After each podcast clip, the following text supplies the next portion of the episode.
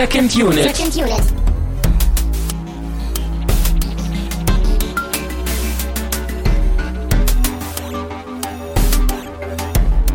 Herzlich willkommen zu einer neuen Ausgabe von Second Unit. Wir haben die Krankheitspause alle äh, lebend überstanden. Mein Name ist Christian Steiner. Ich habe bei mir den wieder von den Toten auferstandenen Tamino Mut.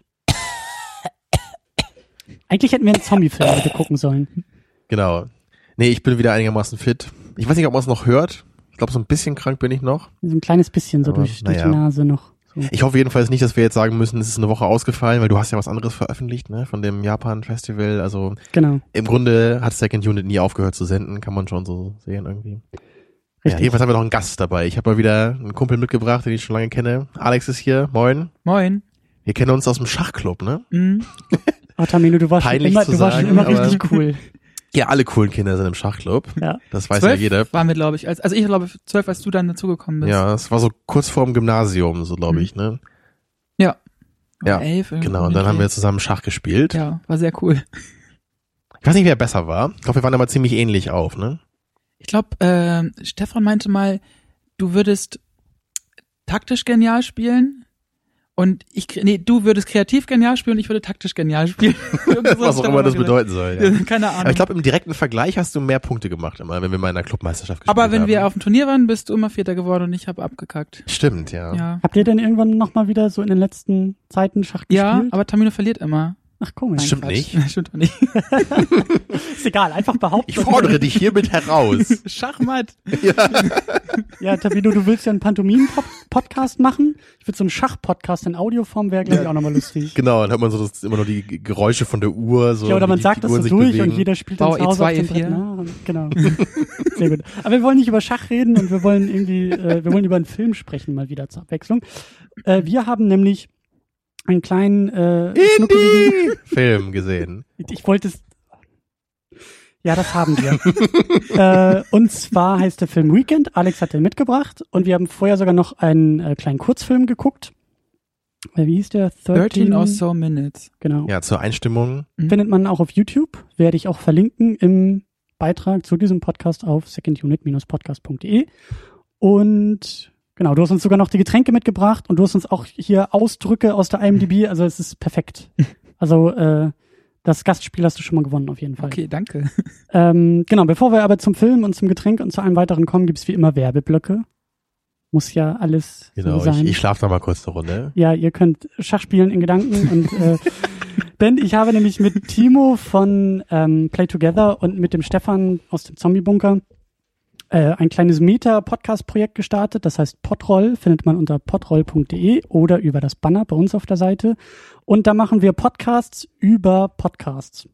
Das ist irgendwie so ein bisschen, äh, ja, Geht's da auch um Second Unit? weniger. Es geht eher ums Podcast machen, ums Podcast hören, ums Podcast finden. Also wir sprechen da ein paar Empfehlungen aus und wir erzählen so ein bisschen, wie wir Podcasts aufnehmen. Wir schreiben auch darüber, wie wir Podcasts aufnehmen. Und wir versuchen auch Leute, die noch nie was von einem Podcast gehört haben und gar nicht wissen, was das ist, irgendwie an die Hand zu nehmen und zu sagen, komm, das ist eine wunderbare Welt, das sind tolle Sachen, die man da finden kann. Wir zeigen euch mal ein bisschen, wie das alles geht. Das höre ich mir an. Es ist ja fast wie abgesprochen äh, hervorragend. Genau, findet ihr alles unter potroll.de. Und wir haben, weil wir ja zwei Wochen Pause, wir haben sehr, sehr viele Flatterspenden, die ich in Kurz- und Schnellform äh, vorlesen werde. Wir wurden bespendet zur letzten regulären Episode zu X-Men von Racing Pit, Lord Spielmeister, Theo, Florian Briemel und Jonas 1337. Dann hat uns der Jacker zu Strange Days bespendet. Dann haben wir Spenden zum Japan-Special bekommen von Racing Pit, Lord Spielmeister und ebenfalls Jacker. Wir wurden bespendet von der Pod-Union, von Florian Primel und es gab mal wieder einiges an Abos. Und äh, zu Groundhog Day und Godzilla wurden wir von Leuchti bespendet. An dieser Stelle vielen Dank. So, Ja. hast es geschafft, Christian. Jetzt habe ich mir auch den Cocktail verdient. Äh, nachdem die äh, Eiswürfel fast weggeschmolzen sind. Ich hoffe, das geht nicht auf die Qualität des Getränks. Ja, ich hoffe Genau, auch. Alex, was hast du uns denn hier mitgebracht? Ja, du kennst den schon, Tamino, habe ich schon öfter gemacht. Das ist der Sea Breeze. Ah ja, ich erinnere aus, mich. Aus meinem schlauen, dicken Cocktailbuch. Ja, genau, das äh, mit, mit Wodka, Grapefruitsaft und Cranberry-Saft. Ja, Alex muss man dazu sagen, ist äh, berühmt berüchtigt für seine Cocktailpartys im privaten Mit äh, Werwolf. Äh. Genau, Werwolf Cocktailabende. wo man au- außerordentlich günstig Cocktails erwerben kann. Effektiv und günstig. Oder? genau, was dann meistens dafür sorgt, dass Alex sofort umgebracht werden muss, äh, damit er Cocktails machen kann. Also beim Werwolf-Spielen. Ja, jetzt genau. Nicht okay. Nee, in echt wäre es ein bisschen unpraktisch, ja. ja, es, äh, Nee, da, da muss er natürlich sehr stark am Leben gehalten werden, möglichst lange. ja, Prost an dieser Stelle. Ach so, ja, und ich habe Prost. hier einen alkoholfreien, weil ich gestern äh, zu viel getrunken habe, gestern unterwegs noch. Kein Ko äh, Kontercocktail heute. Genau, das wäre dann der Deep Red, aber Prost. Das ist dann nur Cranberry Das ist, und nee, das ist dann äh, Grenadine, äh, Zitrone und ähm, äh, Ginger. Ale, genau, so. Ginger Ale, ja. Okay, Prost an dieser Stelle. Jo. Ist auf jeden Fall sehr sommerlich, finde ich.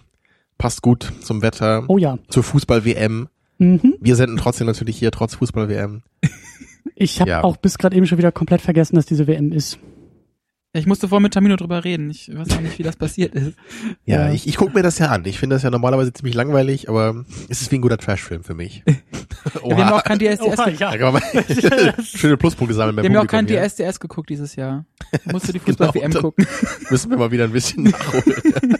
Ihr merkt schon, äh, Second Unit, der Ort für die besten und zutreffendsten Vergleiche. Absolut, ja. Ja. ja. aber Alex, ähm, bevor du uns was zu den äh, Filmen sagst, heute sag uns doch vielleicht noch mal kurz, wie du so filmisch so tickst, damit Mhm. man da so eine, so eine grobe Richtung zumindest hat. Also ich versuche das mal so zu beantworten, dass ich Filme nenne, auf die ich mich immer freue, wenn ich sie mal wieder gucken kann, weil es ein bisschen länger her ist. Ja. Ähm, also zum Beispiel, also klar, True Lies, logisch. Ich finde das, also, äh, ich finde, ich weiß auch nicht warum, aber den finde ich wirklich gut.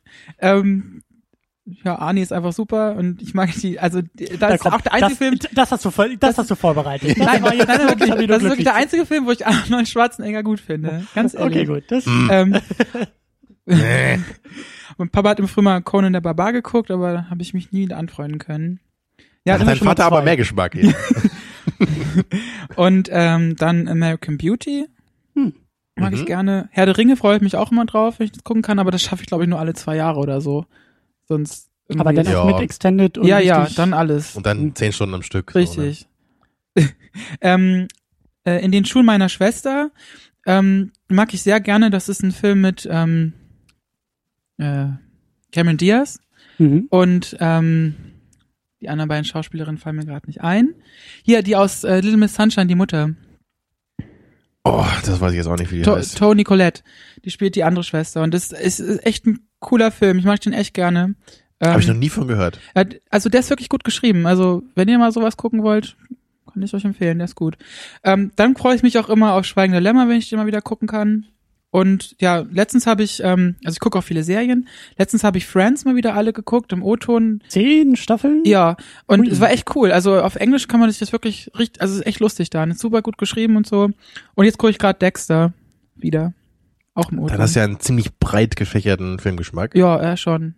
Und als Seriengucker bist du hier Ja. immer willkommen, um Tamino noch, noch weiteren Gegenwind zu bieten. Aber True Lies besser zu finden als Conan, das ist klar. schon, das ist schon hart. Also Klar, natürlich. nichts gegen True Lies, der ist ja auch cool, aber also diese 90er Schwarzenegger, die kommen einfach nicht an die Älteren ran. Und vielleicht gucken wir ja sogar in nächster Zukunft mal wieder einen Älteren hier. Christian rückt schon die Brille zurecht, ja. Welchen wollt ihr denn gucken? Das verraten wir jetzt noch nicht. Nicht Wenn wir der- überhaupt Der, einen der City High oder wie hieß der, wo er Polizist ist? Raw Deal haben wir schon mal geguckt Ach hier. so, okay. Ja. Du solltest nicht äh, trinken und backen. Ah, super, dass du das noch weißt. Hattest ja. mir mal You ausgeliehen, should ja. drink and bake. Ja. So, aber wir schweifen ab hier, wir schweifen ab. Ja, wir werden das, glaube ich, auch noch sehr viel und sehr stark. Aber das Getränk ist gut. Das, äh, So, Alex, ähm, dann sag uns doch mal ein bisschen was. Wie, wie bist du hier auf die Filme gekommen? Gab es da irgendwie bestimmte Kriterien oder so, warum du dich gerade für diese beiden jetzt hier entschieden hast? Ja, und zwar ähm, hatten wir ja mal drüber geredet, ob ihr, ob ihr das mal wollt. Ein Film mit Gay Interest hatte ich das, hatte das ja erst Termino vorgeschlagen. Und dann habe ich mir gedacht, es wird ja wahrscheinlich so wahrscheinlich der einzige bleiben, den ihr besprechen werdet. Nehme ich einfach mal an, weil ihr auch ganz viele andere Sachen macht und euch eher nicht so dafür interessiert.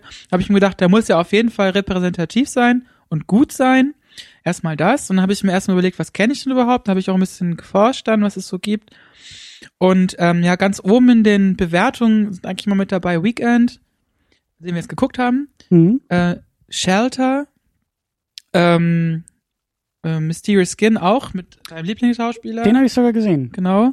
Äh, und ich glaube, mh, Brokeback Mountain natürlich und Milk und sowas und Crazy auch. Und ich habe mir dann halt überlegt, ich habe mir doch alle noch einmal angeguckt, ähm, habe mich dann aber für also ich hasse Brokeback Mountain, also ich mag den nicht und ich habe mich dann für äh, äh, Weekend entschieden, weil ich finde, dass der Film das am besten rüberbringt, wie ich mich gerade zur Zeit fühle. Also mein Freund hat halt Schluss gemacht und äh, jetzt Anfang des Jahres und ähm, fühle ich mich halt auch so in der Partyszene, also so ein bisschen, also nicht richtig in der Szene, aber so das Gefühl hat, jetzt muss irgendwie jemand Neues kennenlernen oder sowas. So, das Kokain und Cocktails. Richtig, genau. ja, nicht natürlich nicht so, aber Ab nach England. also dann, wenn ich dann so einen Mhm. Film gucke, dann ähm, geht's mir dann eher darum, ob der mein Gefühl so ein bisschen halt so widerspiegelt und das konnte ich halt bei dem sagen.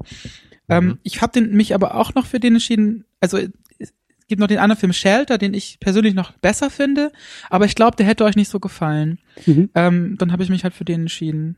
Ich Warum, warum sehr- meinst du das? Hat der einen anderen Fokus noch so? Er hat ziemlich cheesy Momente drinne. Äh, die sind irgendwie fünfmal wird gezeigt, wie die halt surfen und dann irgendwie, es geht halt darum, er findet äh, beim Surfen ist er halt frei und da ist die Welt noch in Ordnung und du denkst beim dritten Mal denkst ja, ich hab's verstanden, warum zeigt er das noch so oft? Und, das erinnert mich an ähm, Point Break, den ich neulich gesehen habe, ja. Äh, genau. Oder die, die alten. Surferfilme. Aber ich, ich fand, ich fand das jetzt auch sehr schön, weil Weekend irgendwie so ein, so ein Independent-Film auch ist, der irgendwie, also der auch dadurch über, über die Optik und Produktionsbedingungen auch noch so ein bisschen rausfällt. Und Hm. äh, wir, weiß ich nicht, wir befinden uns ja irgendwie immer ziemlich viel auch in Hollywood, weil uns das liegt, weil wir das mögen und da äh, sind wir eher beheimatet. Deswegen finde ich das eben auch ganz gut, dass es eben nicht Brokeback Mountain oder sowas geworden ist, wo wir sagen, hey, äh, Ich hätte auch, ich hatte auch überlegt, ob ich mit euch Shortbus gucken sollte, aber ich glaube, das hätte euch eher so ein bisschen verstört. Also das so die oder das ist halt auch nicht so so gut. Also es endet halt echt in einer riesen Orgie und ähm, Oha. ja, also ich weiß nicht, ob euch das so gefallen hätte. aber wir haben ja den Also, Abend angefangen mit dem Kurzfilm 13 or so Minutes. Mhm. Den haben wir bei YouTube geguckt. Mhm. Eigentlich ein ganz simples Ding. Vielleicht kannst du ja ganz kurz äh, beschreiben, Ja, also ähm, worum es geht oder wir werden durch Geräusche in den. Film eingeführt, äh, wahrscheinlich Sexgeräusche. Und ähm, naja, und dann wird halt eingeblendet, wie sich die beiden Männer halt aufrichten und dann ähm, unterhalten sich darüber, was gerade passiert ist. Der eine findet's gut, also wirklich, der sagt's auch, ich fand's echt gut, so und der andere sagt, ja wirklich, äh, was ist eigentlich gerade passiert, äh, so und versuchte die ganze Zeit halt ähm, sich dagegen zu wehren und und ist sehr verunsichert auch. Richtig, er ist verunsichert und, und äh, innerhalb der 13 oder so Minuten äh, bröckelt halt seine Wand oder sein Schutz halt, den er sich aufgebaut hat, wie auch immer. Ähm, und am Ende, und er endet halt so, dass ähm, er sich doch wohlfühlt, wenn, als sie sich umarmen. Aber er ist halt immer sehr zögerlich am Anfang, Ja. ne? und will sich das selber auch nicht so richtig eingestehen, ne? was da gerade so passiert ist. Also denke ich mal auch, dass das wahrscheinlich so ein Thema ist, was man häufig äh, wiederfinden wird, so ne? in diesem Gay Interest Ja. äh, Bereich. Aber auch sehr schön fand ich, dass es, ähm, dass irgendwie einer von den beiden dann zum anderen sagt, also so dieses, dieses Thema Intimität auch und weil es dann irgendwie darum geht, ähm, dass die beiden sich ja überhaupt nicht kennen würden und dann sagt der eine zum anderen, naja, also das, was wir hier gerade get getan haben, was ist intimer als das und wie kann man einen Menschen besser kennenlernen als beim Sex? Und das fand ich eigentlich auch einen sehr schönen Gedanken. Das sage ich auch immer. Aber es klappt nicht. Also ich fand, muss mich immer die, noch mit Namen vorstellen. ich fand die Nee. Zitate halt ziemlich cool, die es im Film, also in dem Kurzfilm gab, sowas wie ähm, ähm, It doesn't mean you're gay, it means you're alive. Also, dass sie, dass sie sich, dass sie sich gut gefühlt hat und äh, es endet halt so, ähm, der sich ein bisschen unsicher war, sagt, this feels nice. Sagt der andere, yes it does. Und der sagt, der, andere- der erste wieder, shit. Und dann ist es zu Ende halt. Und man sieht halt, wie er sich wirklich freut halt, dass es gut findet, aber auch sagt shit. Also, ja. Ja, das ist halt immer so dieses, dieses Widerspiel, ne, von dem, von dem äh, eigenen Empfinden irgendwie und den eigenen Bedürfnissen und halt eben das, was die Gesellschaft irgendwie von draußen vorgibt. Mhm. Was ja bei Weekend dann auch noch thematisiert wird. Ja, und so eine Metapher fürs Coming Out Mhm. in gewisser Weise ja auch, ne? Mhm. So dieses Eingestehen dessen, was man wirklich ist und wie man wirklich fühlt und Ja, also ich, ich meine, das war halt wirklich, das war ja ein sehr kleiner Film, ne? Das war, Ja. der war ja wirklich auch nur 13 oder so Minuten lang, ne? so ein Mhm. bisschen mehr. So 13,5 oder so, ja. 55. ja. Und der ist also, ich meine, ich, ich fand es ganz gut jetzt so zur, zur Einstimmung auf das Thema, um da halt auch nochmal jetzt zwei andere Darsteller zu haben. Ne? Dann hat man jetzt das ein bisschen öfter gesehen, zumindest als nur in einem einen Kannst du Film. mal kurz sagen, was meinst du denn ist das Thema gewesen von dem Kurzfilm? Ja, ich, ich, meine, ich, ich denke, das war schon so ungefähr das, was wir gerade gesagt haben, oder? Also ich, so dieses, dieses äh, sich selber eingestehen, dass man eben dann homosexuell ist, würde ich Mhm. sagen. Ne? Und das, also dass man eben, also ich würde es halt vor allem so aus der Sicht dieses ähm, einen Typen eben sehen, der sich eben sehr unsicher fühlt. Mhm. Also ich, ich hatte das Gefühl, er ist eigentlich wichtiger in dem Film, so oder die, diese Position, weil er eben, glaube ich, immer dieses dieses von außen eben mitdenkt, so was was ist die Gesellschaft, in der ich lebe, da gilt das eben als was komisches, als was äh, unerhörtes teilweise vielleicht sogar ne? Und dass er eben dann aber trotzdem im, im Laufe dieser dieser Minuten eben durch den anderen dazu gebracht wird, dass es sich eben einzugestehen, dass er das will und dass es nichts äh, komisches oder so ist, wenn er das halt wirklich will. Ja, ich denke, das ist halt so diese so in, in, in sehr kurzer Form eben diese diese Mechanik oder diese ja, so dieses Erlebnis, was wahrscheinlich die meisten homosexuellen Menschen dann irgendwie auch haben, zumindest die, die dann wirklich irgendwann ihr Coming Out auch haben. Mhm. Ja, dass sie halt irgendwann dann einfach sagen, so komm, es ist, es ist egal, was die anderen denken, so, ich mu- muss mir halt irgendwie selber eingestehen, was ich will und sonst kann ich nicht glücklich, nicht glücklich werden. Ne? Ja, finde ich gut. Dem ist nichts hinzuzufügen. Drei ja. Köpfe, die nicken. äh, hervorragend. Ähm, ich fand's, ich, ich fand's eigentlich auch ganz schön, dass, dass dieser Kurzfilm eben auch, ne, Kurzfilme sind ja meistens auch eher so Independent-Kram. Ich fand den auch sehr charmant gemacht. Also ich fand ihn gut gespielt.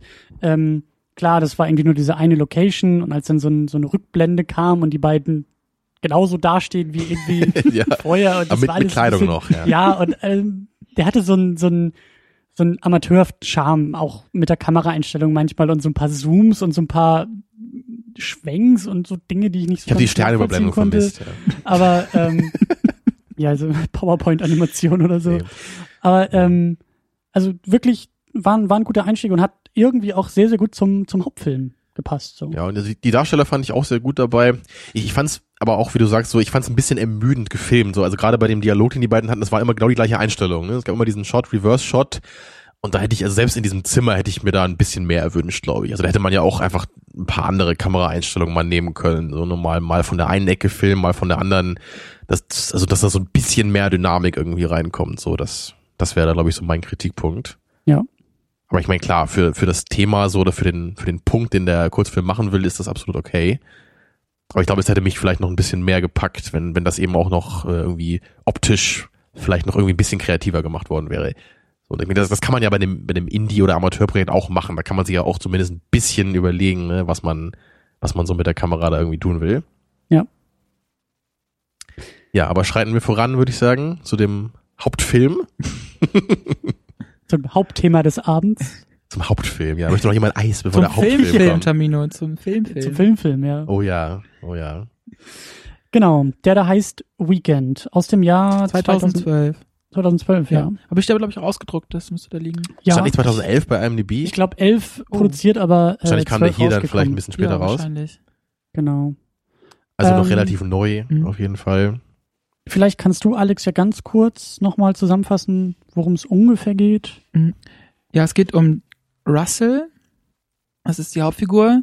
Mhm. ähm, der auf der auf einer Party, einer Disco, Glenn kennenlernt und nach Hause nimmt und ähm, und die beiden verbringen also am Freitagabend und die verbringen eigentlich die meiste Zeit bis Sonntag später Abend zusammen, also bis auf so ein paar Stunden, wo dann Russell mal arbeiten muss, aber sonst verbringen sie eigentlich die ganze Zeit zusammen und reden und machen Dinge, gehen weg auf den Rummel und sowas und nehmen. Drogen.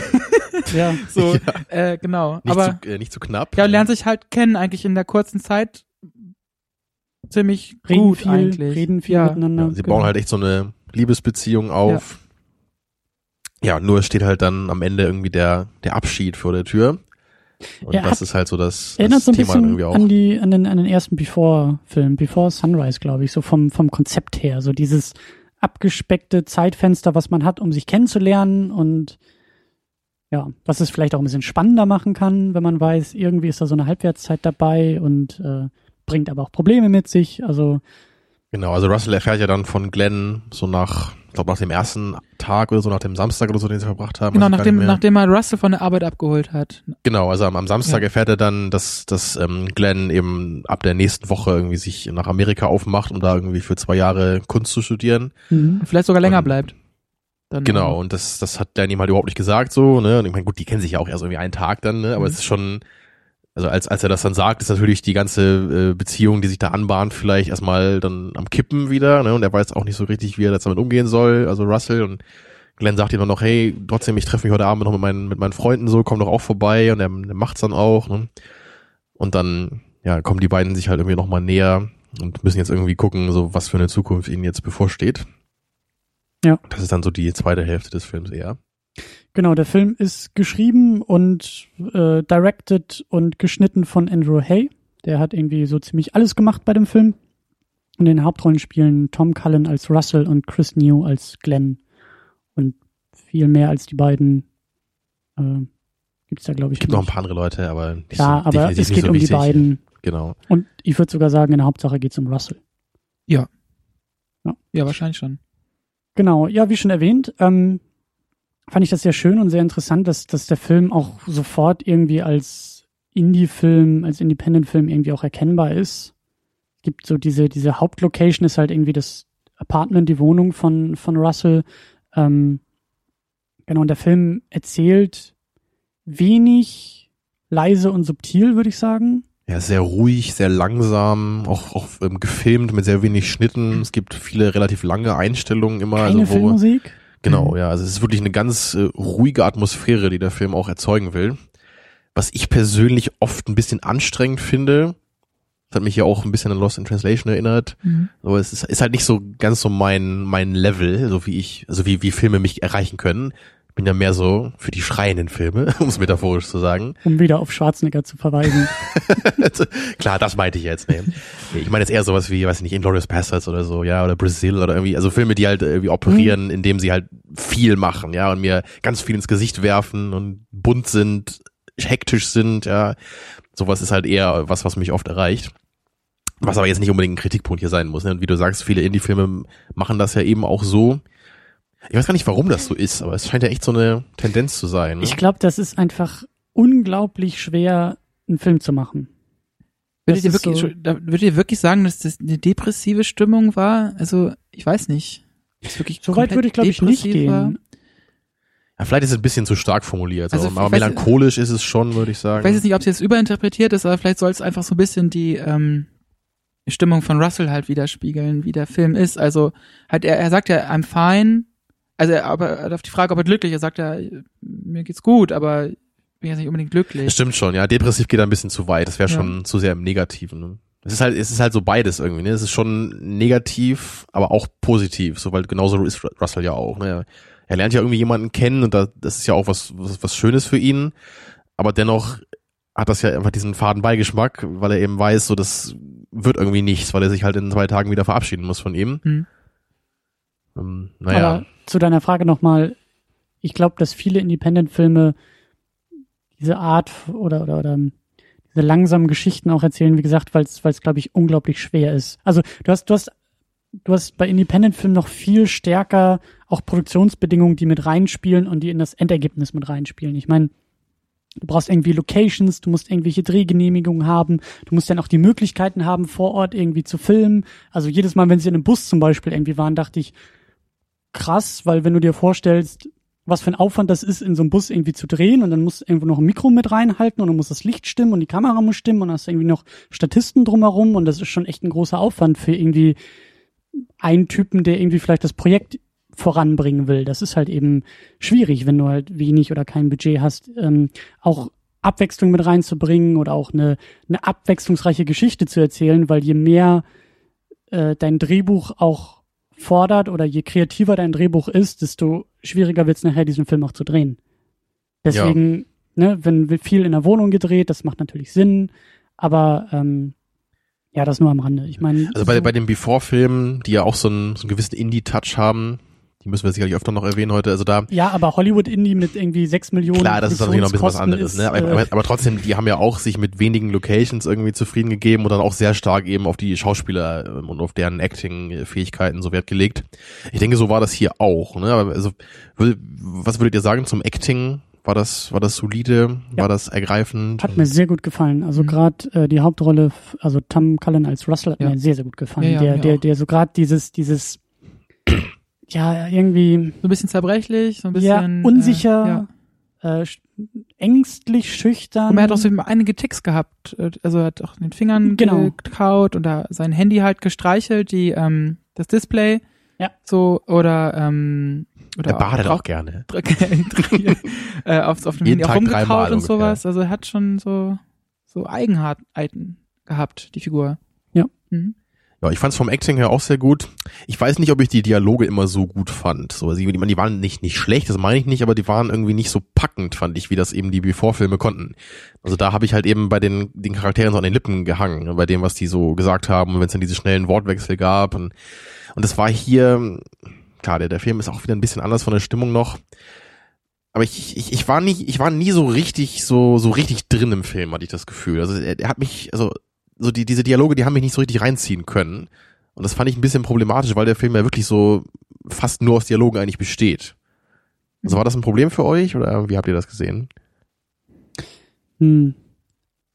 Ich weiß jetzt nicht, ob ich das so sehr an den Dialogen festmache oder zumindest oder eher an den Themen, die angesprochen wurden. Ich fand manche Themen sehr, sehr einladend, sehr interessant. Also und das hat mich dann sehr stark an die Before-Filme erinnert, als es dann um Fragen von Beziehungsmodellen irgendwie ging und die streiten sich irgendwie, weil einer der beiden was anderes oder oder andere Einstellungen zur Ehe hat als der andere und ähm, also das, das fand ich, das fand ich schon echt interessant. Oder eben auch, wenn das Thema Homosexualität irgendwie aufkam und einer macht ein Politikum draus und der andere will es irgendwie nicht und dann wir, wirft man sich Sachen irgendwie an den Kopf und äh, aber so, so prinzipiell klar, die Dialoge waren jetzt nicht so, so ähm, auf den Punkt oder so spitzfindig wie vielleicht auch bei den Before-Filmen oder, oder also da, da würde ich schon sagen, gibt's gibt's noch Unterschiede, aber äh, ich fand, ich, ich fand es gut oder, oder auch erstaunlich, dass ähnliche Themen auch jetzt hier in diesem Film verhandelt wurden wie in den anderen. Du, Alex, kennst die Before-Filme, glaube ich, nicht. Nee. Aber ähm, viele Themen waren auch in, in den Filmen irgendwie dabei. Zumindest im, im ersten Film, als die Ja. beiden sich ja gerade kennenlernen. Also ein bisschen haben sie ja hier auch versucht, so was äh, Ungewöhnlicheres noch zu machen. Am Anfang zum Beispiel mit diesem Diktiergerät. Ne? Da will ja ähm, Glenn, dass der Russell ihm so erzählt, äh, nach, nach ihrer ersten Nacht, so wie das dann so für ihn war. Und er soll einfach drauf losreden. Er nimmt das dann auf für sein Kunstprojekt, sagt er. Mhm. Das, Mhm. das, da habe ich dann auch so ein bisschen das Gefühl gehabt, dass der, dass so ein bisschen der Writer irgendwie mit mir spricht gerade, so um halt mir als Zuschauer zu zeigen, so okay, da soll jetzt Russell halt gerade mal so erzählen, ne, wie das für ihn war, damit wir eben verstehen, so okay, ne, was was für eine Erfahrung hat er da gemacht. Und das war zumindest so ein so ein äh, ganz lustiger Kniff da, fand ich. Und dann am Ende gab es ja noch einmal diese Szene, wo die beiden dann im Bett lagen und ähm, wie war das? Ähm, ich weiß gar nicht mehr, wer das, wer da jetzt bei mit angefangen hatte, aber äh, Glenn hat dann glaube ich so getan, als wäre er Russells Vater. Richtig, ne? ja. Und dann und, und Aber du musst halt sagen, Russell ist ein, äh, also ein, ein, nicht ein Waisenkind, sondern aber aus seiner Familie rausgenommen worden und ist durch verschiedene Heime gegangen. Kennt, kennt Stimmt, seine Eltern genau, nicht. das ist dazu, das ist wichtig natürlich.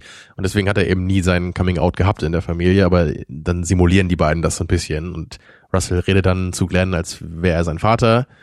Und ja, und sagt dann eben so, ne, ja, ich bin homosexuell und so, und wie man das eben so macht. Und, und Glenn ist dann eben der, der einfühlsame Vater in dem Moment, was dann, glaube ich, für Russell auch eine äh, große Erleichterung irgendwie ist, dann so emotional.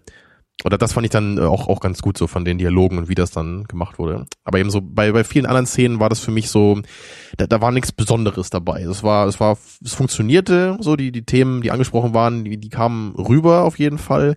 Aber sie haben, also die Dialoge haben es oft einfach nicht geschafft, mich irgendwie zu begeistern, so, oder mich, mich, mich wirklich so richtig in das, in die Konflikte der Geschichte so reinzuziehen. Das wollte ich nur sagen. So. Ja. Hm. Ja, vor allen Dingen dachte ich am Anfang auch noch, dass der Film ganz woanders hin will mit uns. Also das fängt ja irgendwie damit an, dass äh, Russell irgendwie, was, das wird wahrscheinlich der Freitagmorgen oder so gewesen sein, ne? Dass er irgendwie aufsteht, sich irgendwie, weiß ich nicht, Zähne putzt. Nee, ich ähm, glaube nicht. Es ist einfach dann, er ist fertig mit der Arbeit am Freitag und macht sich jetzt fertig, um zu seinem Kumpel Jamie zu Oder gehen. genau, irgendwie sowas. Auf jeden Fall geht er zu seinem, Mhm. zu seinem Kumpel, zu seinem Freundeskreis und da verhält er sich schon so, so mh, unsicher und, und, und irgendwie, ich weiß nicht, so, so, er ist so reagierend die ganze Zeit. Er kommt nicht ich so richtig aus sich raus Er kommt auch, nicht aus ne? sich raus und ich hatte das Gefühl, er beobachtet seine Umgebung sehr, sehr stark, um dann immer darauf zu reagieren Mhm. mit einem, ähm, mit einer Vorstellung von, wie er gerade reagieren muss. Mhm. Also immer so dieses auf andere gerichtet, auf die Augen der anderen gerichtet sein, um ja nicht irgendwie anzuecken oder so. Und da dachte ich schon, okay, vielleicht geht's irgendwie darum, dass er irgendwie dieses Coming Out noch gar nicht hatte und dass er, ähm, also dass, dass das Thema des Films sein wird. Mhm. Aber im Laufe des Filmes erfahren wir ja schon, dass er auch im Freundeskreis das irgendwie äh, bekannt gemacht hat, aber wohl einfach nicht drüber redet und überhaupt nicht irgendwie Wir Das- erfahren es aber auch auf der Party. Also sie sprechen ja drauf an. Ja, du würdest dich ja über einen Stripper ähm, nicht beschweren, wenn du mal heiraten würdest. Das fragt ja der eine, der, der, Ja, stimmt, der ja. schwarze Freund von ihm. Ja. schwarzer Freund. Also fragt ihn halt und ähm, aber er reagiert halt nicht drauf. Da reagiert er jetzt wiederum nicht drauf. Also wenn wir jetzt äh, bei der Vokabel bleiben wollen.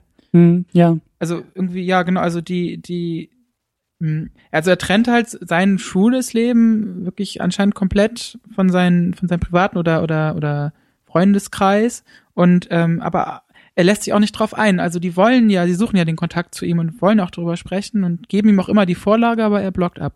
Genau, und das ist eigentlich auch ganz interessant, weil das ja, also in dem Fall ist es ja wirklich so, dass, dass die anderen das auch alle wissen, also nicht wie in dem Kurzfilm, ne, wo das irgendwie dann gerade sich so erst entwickelt oder, oder ihm, ihm selber das irgendwie erst klar werden muss, sondern er, er weiß ja selber, wie er tickt und er hat es den anderen auch gesagt und es ist auch kein Problem für irgendjemanden, aber dennoch erscheint ihm das ja so eine Art Tabu zu sein. Also selbst vor den Leuten, die ihn ja darauf ansprechen und, und das halt für völlig normal erachten, Und Ne, also ja selbst- auch einen sicheren Raum geben als Freunde. Genau, ja. Also selbst, selbst da, ich meine, vielleicht schämt er sich nicht richtig, aber dennoch fühlt er sich unwohl. Ne? Also ich, ich weiß nicht, ob man so weit gehen kann und sagen kann, er schämt sich. Ich- also ich- so ein ich hab- bisschen vielleicht. Ich ne? habe mir das Stichwort Schuld aufgeschrieben bei ihm. Ich habe das Gefühl, dass er, er er wirkt so auf mich so, als ob er sich selbst irgendwie als schuldig ansieht, als ob er eine Schuld mit sich herumträgt, als ob das, als ob seine eigene Homosexualität irgendwie, als ob er sich rechtfertigen müsste, als ob er irgendwie das Gefühl Mhm. hat, ähm, dadurch irgendeine Schuld aufs, auf sich genommen zu haben. Also so, so, genauso wie du das gerade gesagt hast, Scham irgendwie geht so in die Richtung. Dachtest du am Anfang, dachtest du das? Äh, am Ende sagt er ja, ist, er, er ist ja froh, schwul zu sein. ja, aber ich glaube, trotzdem ich glaub, nach außen er hin ja nicht. Ne? Ja, also stimmt. er ist ja, Ja. also das, das, da hilft ihm Glenn ja wahrscheinlich auch, oder wahrscheinlich ist das ja auch was, was er eben so in Glenn auch bewundert, dass, dass der eben so ganz offen damit umgeht. Vielleicht sogar schon ein bisschen zu offen. So, ne? Ja. also wie er da mit seinen Freunden dann äh, da irgendwelche komischen Sexgeschichten erzählt, ne? Und das, das nervt die ja schon fast dann. Aber das ist ja, glaube ich, trotzdem das, was, was Russell eben nicht kann oder nicht will. Ne? Er, er sagt ja auch immer so, ich will in der Öffentlichkeit nicht über sowas reden und ich will in der Öffentlichkeit dich auch nicht küssen oder Händchen halten. So, das, das ist halt irgendwie nicht so sein Ding. Ne? Und Mhm. Und ich, das ist halt so die Frage, also warum? Ne? Ich meine, das gibt's ja bei, bei heterosexuellen äh, Pärchen gibt's das ja auch, dass manche das halt auch nur, nur sehr begrenzt irgendwie außer, außerhalb so der vier Wände wollen. Und Ich meine- andere sehr extrem. Mhm. Richtig, ja. Wenn in Bus sitzt und die fallen fast über, über einen her versehentlich. Äh, Und man sitzt so dazwischen und weiß nicht, wo Oder- man hin soll. In dem Moment. ja, Oder David und Franzi damals in der Schule. genau, ja. Da können jetzt viele was mit anfangen, aber, aber ich Ähm, weiß, was du meinst, ja. aber, aber ich glaube, wir sind schon, wir sind schon da, wo wir eh hin wollten. Wir können ja mal versuchen, die beiden Typen äh, zu beschreiben. Meine Mama Wer- hat immer gesagt, die Krake. Also ich rede jetzt von den beiden Figuren im Film nicht. Ja, red du mal. Ja, ja, red du mal über einen komischen Film hier. Wir, wir tauschen unsere Jugendgeschichten aus in der Redet euren Zeit. eigenen Film, den er dann noch behandelt.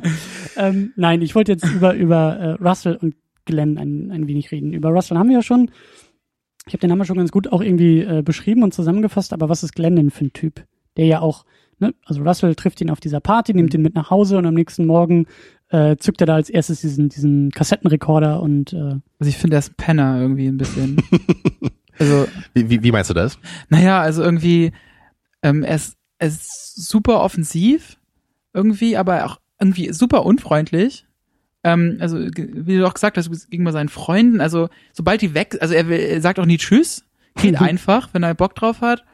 Äh, und dann, sobald er irgendwie weg ist, äh, zieht er über seine Freunde her.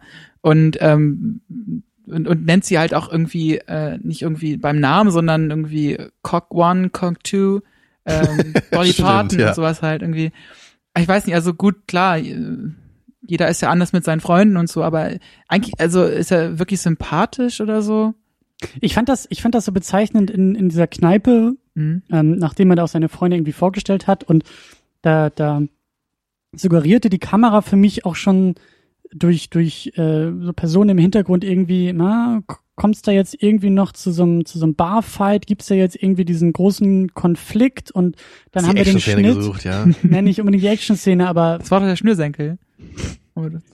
Aber aber ähm, es, es gab diesen Konflikt dann ja so ein bisschen. Also der, er wurde, also der der Glenn wurde ja angesprochen von irgendwelchen herumstehenden Leuten, glaube ich, dass er doch einfach mal ein bisschen ruhiger sein könnte in der Mhm. Bar. Und Glenn hat das wieder gleich versucht in so ein in so ein Politikum äh, zu zu übertragen. Also er hat das dann gleich wieder auf auf die Homosexualität übertragen und gesagt, ja, du störst dich nur daran, dass ich schwul bin und nicht, dass ich laut bin. Und ich glaube wie du gesagt hast, ich glaube, Glenn ist auch in, in, in, ähm, in dieser Sphäre sehr provozierend. Ich glaube, er will eigentlich auch diesen, diese Auseinandersetzung mit der Gesellschaft in Anführungszeichen. Die will auch ein bisschen, ein bisschen herausfordern irgendwie. Das sagt ja auch seine Mitbewohnerin. Sie unterhält sich während das passiert, was du gerade beschrieben hast, mit Russell und sagt, ja, das ist jetzt Phase eins der, des Angriffs, was er gerade macht. Dieses Provozieren, also dieses ganz laute darüber reden, dass er von irgendjemand die Stiefel lecken sollte und so. Ja, genau. Also er, er hat mit dem, mit dem, mit dem Wunsch darauf, dass, dass irgendjemand darauf reagiert, dass er dann halt dann einfach wütend sein kann oder die halt in so eine Diskussion verstricken kann. Ja, also, also Russell und Glenn, die haben da eben so diese ganz unterschiedlichen ähm, Umgangsweisen mit, mit diesem Thema Schwulsein. Ne, wohingegen Russell da gar nicht aus sich rauskommt und das Ganze wirklich so zu seiner Privatsache macht, sich vielleicht sogar echt ein bisschen dafür schämt sogar, ist es Glenn ja eben so die ganz andere, äh, das ganz andere Gleis. Ne? Er geht halt so ganz frontal auf Leute zu und also ne, sucht, wie du sagst, Christian, sucht sogar die Diskussion, wo eigentlich gar keine nötig gewesen wäre, weil der Typ sich einfach nur gestört gefühlt hat, weil der da halt so rumgegrölt hat, ne? Und nicht, nicht irgendwie, weil er halt schwul ist, so. Und der ist auch ganz friedlich, der andere Typ, der sagt einfach Eben. nur so, hey, kannst du nicht ein bisschen ruhiger sein, so, ne? Und, aber naja, aber da geht's halt dann gleich ähm, offensiv zur Sache, ne? Aber so, so ist Glenn ja auch eher, wenn er halt eben unter Leuten ist dann, ne? Also wenn, wenn die. Am Anfang, am Anfang im Apartment von Russell gab es aber auch so einen Moment. Irgendjemand schreit irgendwas von draußen und Glenn fühlt sich provoziert und geht irgendwie. Ich glaube, draußen wurde auch jemand, der schwul ist, halt von irgend zwei Typen oder so, ähm, angepöbelt. angepöbelt, so. genau, und der hat das Fenster aufgemacht und geschrien, ich komme gleich runter und äh, ich reiß euch den Arsch auf oder sowas halt. Ja, okay. Ja, also zumindest ist es dann immer, aber immer in Bezug auf die Außenwelt. So, ne? Also wenn, wenn Russell und Glenn eben so für sich sind, da ist er ja nicht so, ne? Da ist er ja nicht Mhm. irgendwie so, so aggro drauf. Er hat da zwar auch immer seine Meinung, ne? Und deswegen diskutieren die beiden dann auch immer über die verschiedenen Arten, wie man das halt so sehen kann. Aber ich meine, er ist, er ist ja deswegen nicht so ein völliger Idiot, ne? Er ist halt schon, also ich, ich gebe dir schon recht, Alex, so, so ein bisschen ist er halt schon so ein, so ein Penner irgendwie, ne? Mhm. Weil er halt, weil er halt so ganz, so ohne Feingefühl dann auch damit umgeht. Ne? Das Mhm. ist ja dann auch nicht der richtige Umgang. Wenn du halt einfach immer nur so auf Teufel komm raus und die Konfrontation suchst, das führt ja im Grunde auch zu nichts. So. Man muss ja irgendwie den Mittelweg eigentlich finden. Was ich aber auch ganz schön fand, war äh, im Laufe der Geschichte, oder ich glaube, das war dann auch in dieser, in dieser Bar-Geschichte da irgendwie mit seiner Mitbewohnerin, stellt sich ja auch raus, dass er im Endeffekt eigentlich nur ein gebrochenes Herz ist und hat. Ja. Und deswegen halt so ein bisschen äh, so ist, wie er ist. Also auch dieses sehr, sehr übersteigerte Anti-Beziehungsmodell, was er fährt und dieses Das ist auch gar nicht lange her, dass dir das Herz gebrochen wurde, glaube ich, ne? Vielleicht Mhm. ein halbes Jahr oder so. Also da, da muss ich auch nochmal fragen, das, das war ja dann echt so, dass die beiden anscheinend mit demselben Typen was hatten. genau, oder? dieser Glenn war mit diesem John zusammen. John, ja, den man, das, das fand ich wirklich sehr merkwürdig, weil die halt, irgendwie kam das dann raus, dass die beide was mit dem hatten, so mehr oder weniger zufällig. Mhm. Und man hat diesen Typen halt nie gesehen und man, Mhm. man weiß überhaupt nicht, was das für eine ist. Und ich, ich habe einfach nicht verstanden, so was so der, der Witz war, dass sie wirklich beide mit dem gleichen was hatten. Also das müsst ihr mir irgendwie mal erklären hier. Ich bin da auch ein wenig überfragt. Ich glaube, das ist deshalb wichtig, damit sie darüber reden.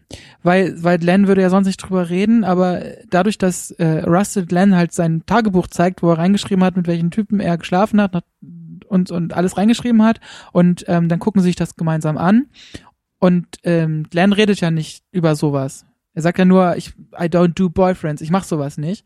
Ähm, Punkt. Ende Diskussion. Aber jetzt äh, kommt es halt auf und er sieht halt, äh, was, was Russell geschrieben hat. Er wusste den Namen nicht mehr, aber äh, von der Beschreibung her wusste es kann nur John sein, mit dem er damals zusammen war zu dem Zeitpunkt. Und dann müssen sie drüber reden. Ich glaube, dass deshalb macht äh, der Film das. Äh, Ich weiß auch nicht, ob das irgendwie so eine Andeutung vielleicht auch gewesen sein soll, dass, dass die Szene, ich weiß gar nicht, in welcher Stadt das war, aber so vielleicht auch, dass, dass, dass die Szene halt so klein ist. Also, dass man halt irgendwie Mhm. zwangsläufig irgendwann jeden kennt, weil, So. weiß ich nicht. Ja, das könnte vielleicht sein, dass das so, ein, so eine Richtung da anzeigen sollte. Also für mich war es einfach nur merkwürdig, weil wenn da halt so eine Dreiecksbeziehung thematisiert wird, hätte ich halt irgendwie erwartet, dass man den auch kennt, den, den dritten. Aber ich glaube, das ne? war gar nicht so sehr Dreiecksbeziehung. Das war ja auch nicht, dass irgendwie jetzt einer aufgrund des anderen Schluss gemacht nee, nee, hat. und aber dass da jetzt ich irgendwie meine nur, wenn, kam, wenn diese beiden Charaktere eben so verknüpft sind, hätte ich, hätte ich einfach gedacht, dass man dann diesen Charakter, der die beiden verknüpft, auch irgendwie kennenlernt, ne? oder dass der irgendwie auch im Film auftaucht, wenn man dieses Fass schon aufmacht. Da sind Ja. wir wieder Hollywood geschädigt und erwarten sowas. Ja, also ich meine, es bleibt aber jetzt irgendwie so ein Gefühl, so dass ich einfach nicht so richtig weiß, was das irgendwie sollte in dem Punkt, weil das ist ja, ist ja trotzdem, ist es ja ein Film, da ist ja nichts zufällig. Das hat ja, das hat ja der der Writer auf jeden Fall irgendwie so reingeschrieben mit einem Gedanken dahinter. Hm. Und mir ist glaube ich einfach dieser Gedanke nicht so richtig klar, als der da mitgeschwungen ist. Also mir reicht es absolut, dass nur über John geredet wird an der Stelle, um zu zeigen halt, dass äh, Glenn verletzt wurde. Und das halt zufälligerweise halt Russell halt auch mit John halt was hatte. Es war ja auch kein großes Ja. Problem, so, es hat Ja. mich nur ein bisschen verwundert. Wie findet ihr denn so die, die beiden Figuren und auch die, die Beziehung, die die beiden miteinander haben? Glaubt ihr, das funktioniert? Hat das für euch funktioniert oder? Tja, also ich, ich würde schon sagen, teils, teils. Ähm, Einerseits macht es natürlich Sinn, dass diese beiden Gegenpole in gewisser Weise sich anziehen, aber auf der anderen Seite wird das dadurch auch schon ein bisschen klischeehaft. So, weil ich, ich finde, das ist halt oft so dieser, die, diese Triebfeder für so eine Liebesgeschichte. So jem- jemand Mhm. lernt jemanden kennen, der in vielerlei Hinsicht so ganz anders ist als er selber. Ne? Was und, und sogar bei dem Before-Film so war. klar, ne? Und das ist, ich, ich meine, das ist halt auch nicht so richtig so ein Problem jetzt, was man dem Film vorwerfen kann. Aber da würde ich einfach so persönlich einfach mal, ich hätte irgendwie mal den Drang, mal was anderes zu sehen, mal irgendwie ein, irgendwie mal eine, eine andere, eine andere Konstellation, ne? Und nicht immer nur diese, diese Typen, die sich so ergänzen. So, das es gibt ja auch noch andere Liebesbeziehungen so in echt, ne? Das, Aber ich finde das, ich finde das für diese, für diese Wochenendsituation finde ich das irgendwie glaubhaft. Also gerade weil das so geballt auf diese wenigen Tage und da muss die Faszination groß aber da, sein. da, da hast du recht. Ich, ich glaube, das ist es. Ne? Es, es passt natürlich schon in der Hinsicht, dass die eben schnell zueinander finden und sofort so eine gewisse Faszination auch füreinander empfinden. Aber was ich halt nicht so richtig dem abgenommen habe, ist, dass die halt wirklich sich so richtig tief ineinander verlieben gleich und dann auch echt so richtig traurig sind, dass der andere jetzt irgendwie weggeht. Ich, weiß nicht, ob ich, ob ich da so hundertprozentig das so, so Ich glaube nicht, dass sie könnte. ganz tief ineinander verliebt sind. Äh, sie haben eher so das Gefühl, ähm, also jedenfalls von Russell, glaube ich, kann man das sagen, dass, dass er ähm, sich gut mit Len fühlt und halt mit ihm über alles reden kann und, und, und sowas sucht man ja auch. Also Also ich glaube nicht, eher, dass sie so super, die, dass sie total verliebt sind. also du meinst eher, dass dann so die Perspektive da war, dass da vielleicht was draus hätte werden können, wenn man Richtig. ihm mehr Zeit gibt und das Genau. einfach nur, dass er das ist, was er dann vermisst. ja. Ja, gut, das kann schon sein, ja. ja, das habe ich aber auch so gesehen, dass das jetzt noch gar nicht so tiefgründig alles ist. es sondern ist nur die sehr, Möglichkeit da. Genau. Und, Das und der schon Moment. Und dass die Ja. Momente halt immer so gut sind. So von, von Ja. Moment zu Moment, ähm, dass sich das für die beiden immer richtig Die anfühlt. Möglichkeit auf ewiges Glück und wenn einem das verwehrt wird, das reicht ja schon als Tragik, oder? Also als Ja, da habt ihr schon recht. Das, das, das ist schon okay, so. Das funktioniert schon einigermaßen. Du, Alex, hast erzählt, dass da wohl irgendwie auch ein Sequel. Ja, ich habe mir die, ich habe mir die Interviews angeguckt und wenn ich es richtig verstanden habe, soll da ein Sequel kommen. Ich weiß nicht, also ich äh, halt da nicht so viel von. Also äh, es interessiert mich schon so ein bisschen, ähm, ob's, ob wie es jetzt weitergeht mit den beiden Figuren. Also das darf ich jetzt sagen, ne? Also was passiert am Ende? Ja, ja. Okay, also das ähm, äh, Glenn steigt ja in den Zug ein, Russell ist dann in seiner Wohnung und guckt aus dem Fenster, so, also sie sind halt getrennt. Ähm, und, und dann hört der Film auf und interessiert mich schon, ob das, also so ein bisschen drüber nachdenken, halt, schaffen es vielleicht doch, kommt Glenn vielleicht zurück und steht vor der Tür oder kommt nach einem halben Jahr zurück und sie begegnen sich oder wie auch immer, also so ein bisschen schon, aber ich muss da keinen ganzen Film sehen, also was soll denn da noch passieren? Und vor allen Dingen ist das nicht auch gerade das Gute daran, sich selbst sowas zu überlegen und dann vielleicht auch im Austausch mit anderen, die den Film gesehen haben, sowas für sich weiterzuspinnen, anstatt das dann Neun Jahre später eine. Fortsetzung kommt, wo sich die Leute wirklich wieder. Und wie soll denn der Film dann heißen dann eigentlich auch so? Dann, Before Weekend Ja, heißt genau. er dann. nee, Ja. Monday. Ich meine, also bei, bei den, bei den. Before-Filmen haben wir ja genau das wurde bekommen, ne? Das ist ja, Ja, aber das, aber genau da das gleiche so, ne? eben nicht, weil da war der Twist in Anführungszeichen, dass wir fast zehn Jahre dazwischen hatten und fast völlig andere Figuren vor uns hatten. Und das hat's ein bisschen frisch gehalten. Wenn das jetzt tatsächlich, weil der erste Before-Film, Before Sunrise, endet ja damit, dass die sich ein halbes Jahr später wieder treffen wollen am Bahnsteig. Wenn das die Fortsetzung gewesen wäre, dann, dann wäre der Film, glaube Okay, ich, ja. nee, das wäre, glaube ich, nicht so Ja, das, gewesen. das kann schon sein. Und du meinst dann auch, diese zwei Jahre jetzt würden dann muss- auch nicht ausreichen, um Ich, da. ich muss, ich muss gerade an etwas denken und äh, wir kriegen immer wieder irgendwie Schläge dafür. Ich muss gerade an den Film 2001 denken. Weil jetzt ich kommt Man of Steel, aber ist auch okay. Ja. Nein, äh, ich- Science-Fiction-Film, ich weiß nicht, ob du ich habe den den noch nie gesehen, das, das muss ich echt nochmal machen. Der ist halt sehr, sehr ähm, metaphorisch und philosophisch und Ich schwer glaube, zu mittelmäßig ist das Wort, was du suchst. Ja. Was ich sagen will ist, äh, man muss den Film sehr stark interpretieren. Und irgendwie 20 oder 30 Jahre später gab es tatsächlich eine Fortsetzung dazu, die ich vor ein paar Monaten erst gesehen habe, die sozusagen eine Interpretation des Filmes ist, des vorherigen Filmes. Und dadurch für mich halt überhaupt nicht funktioniert, weil es nicht meine Interpretation ist. Weil es nicht, so, so habe ich den Film vorher nie verstanden, wie das die Fortsetzung tut. Und äh, so ähnlich, um das jetzt wieder zu übertragen, könnte ich mir das jetzt auch bei, bei, einer, bei einer Fortsetzung zu Weekend vorstellen, dass wir alle für uns verschiedene Varianten haben, wie es weitergeht. So, die bleiben getrennt, hätte nicht sollen sein, oder für den Mhm. einen von uns ist das irgendwie die große Romanze und äh, Glenn kommt nach äh, drei Tagen wieder und so. Aber in dem Moment, wo wir es halt ausformuliert sehen, ist irgendjemand von uns unzufrieden und dann Es, es würde so den Fokus, glaube ich, ein bisschen auch, auch anders setzen, als das jetzt so bei dem Film rüberkam. Weil also der, der Film, also die Aussage für mich ist ja auch jetzt so ein bisschen, auch wenn man es mal so ein bisschen wegdenkt von der Homosexualität, einfach so, wie, wie willst du jetzt mit, mit, mit deiner mit, mit deinem Liebesleben sozusagen umgehen oder so. Ne? Wie, Ja. wie willst du in die Zukunft blicken? Ne? Willst du jetzt an ihm festhalten? Willst du wirklich diese Hoffnung haben für zwei Jahre, dass da irgendwann mal was kommt? Oder musst du halt sagen, das war eine besondere Erfahrung, aber unsere Wege haben sich getrennt, es ging nicht anders, ich muss jetzt äh, weiterschauen. Das ist ja im Grunde genau diese, diese Frage, die auch in Russells Blick liegt am Ende, wenn er da so, so melancholisch aus dem Fenster guckt und der Film dann endet. Aber wenn jetzt eben die Fortsetzung kommt, die der genau irgendwie dann die Antwort gibt, würde das ja irgendwie so ein bisschen diese Fragestellung negieren, die der Film ja eigentlich aufmacht. Ne? Es sei denn, es fängt, die Fortsetzung greift diese zwei Jahre, also am Ende der zwei Jahre fängt sie irgendwie an und zeigt uns dann so ein bisschen in Gesprächen, wie die zwei Jahre Ja. verlaufen. Es, es wäre halt so, irgendwie so, der Film endet so mit dieser großen Frage, die natürlich keiner beantworten kann. Und dann kommt die Fortsetzung, hier ist die Antwort. ja. das, ist, das ist so, so, was ist der Sinn des Lebens? Und so, in zwei Jahren kommt die Fortsetzung, dann wisst ihr es. 42 ist die Antwort. Aber Genau. findet ihr denn die Figur noch interessant genug, dass ihr wirklich eine Fortsetzung haben wollt? Ich meine, das, das, das stimmt halt auch, ne? Das, die, diese Filme, diese, diese Figuren sind ja irgendwie auch Stereotypen in der Hinsicht, dass es ja irgendwie auch Sinn macht für diese ganz kurze Geschichte jetzt, ne? Also man, man soll sich ja, glaube ich, auch so ein bisschen einfach in die hineinversetzen können. Also es, es geht nicht darum, dass jetzt dieser spezielle Mensch ne, mit, mit genau diesem anderen total speziellen Menschen eine Beziehung hat und wir uns jetzt genau überlegen, wie das wohl irgendwie ausgehen würde, sondern es ist ja eher so eine Pro äh, Projektionsfläche, würde ich mal sagen. Ja. Ne, Also, was, was ich persönlich, glaube ich, auch nicht so geil finde bei solchen Filmen. Also ich, ich glaube, ich wäre auch eher der Typ, der so eine ganz spezielle Liebesgeschichte sehen will zwischen zwei sehr eigenen Menschen. Aber das hat der Film einfach nicht gemacht. Und deswegen macht es dann, glaube ich, auch keinen Sinn, jetzt so wie er gemacht ist, da eine Fortsetzung dran zu hängen. Mhm. Ja, also ich, ich denke auch, das ist einfach dieses, dieses Gedankenspiel, ne? so dieses, man, man spinnt sich einfach wenn- seine eigene Zukunft irgendwie zusammen, so, die, die schwingt zumindest so mit. Und das funktioniert ja dann auch in der Hinsicht.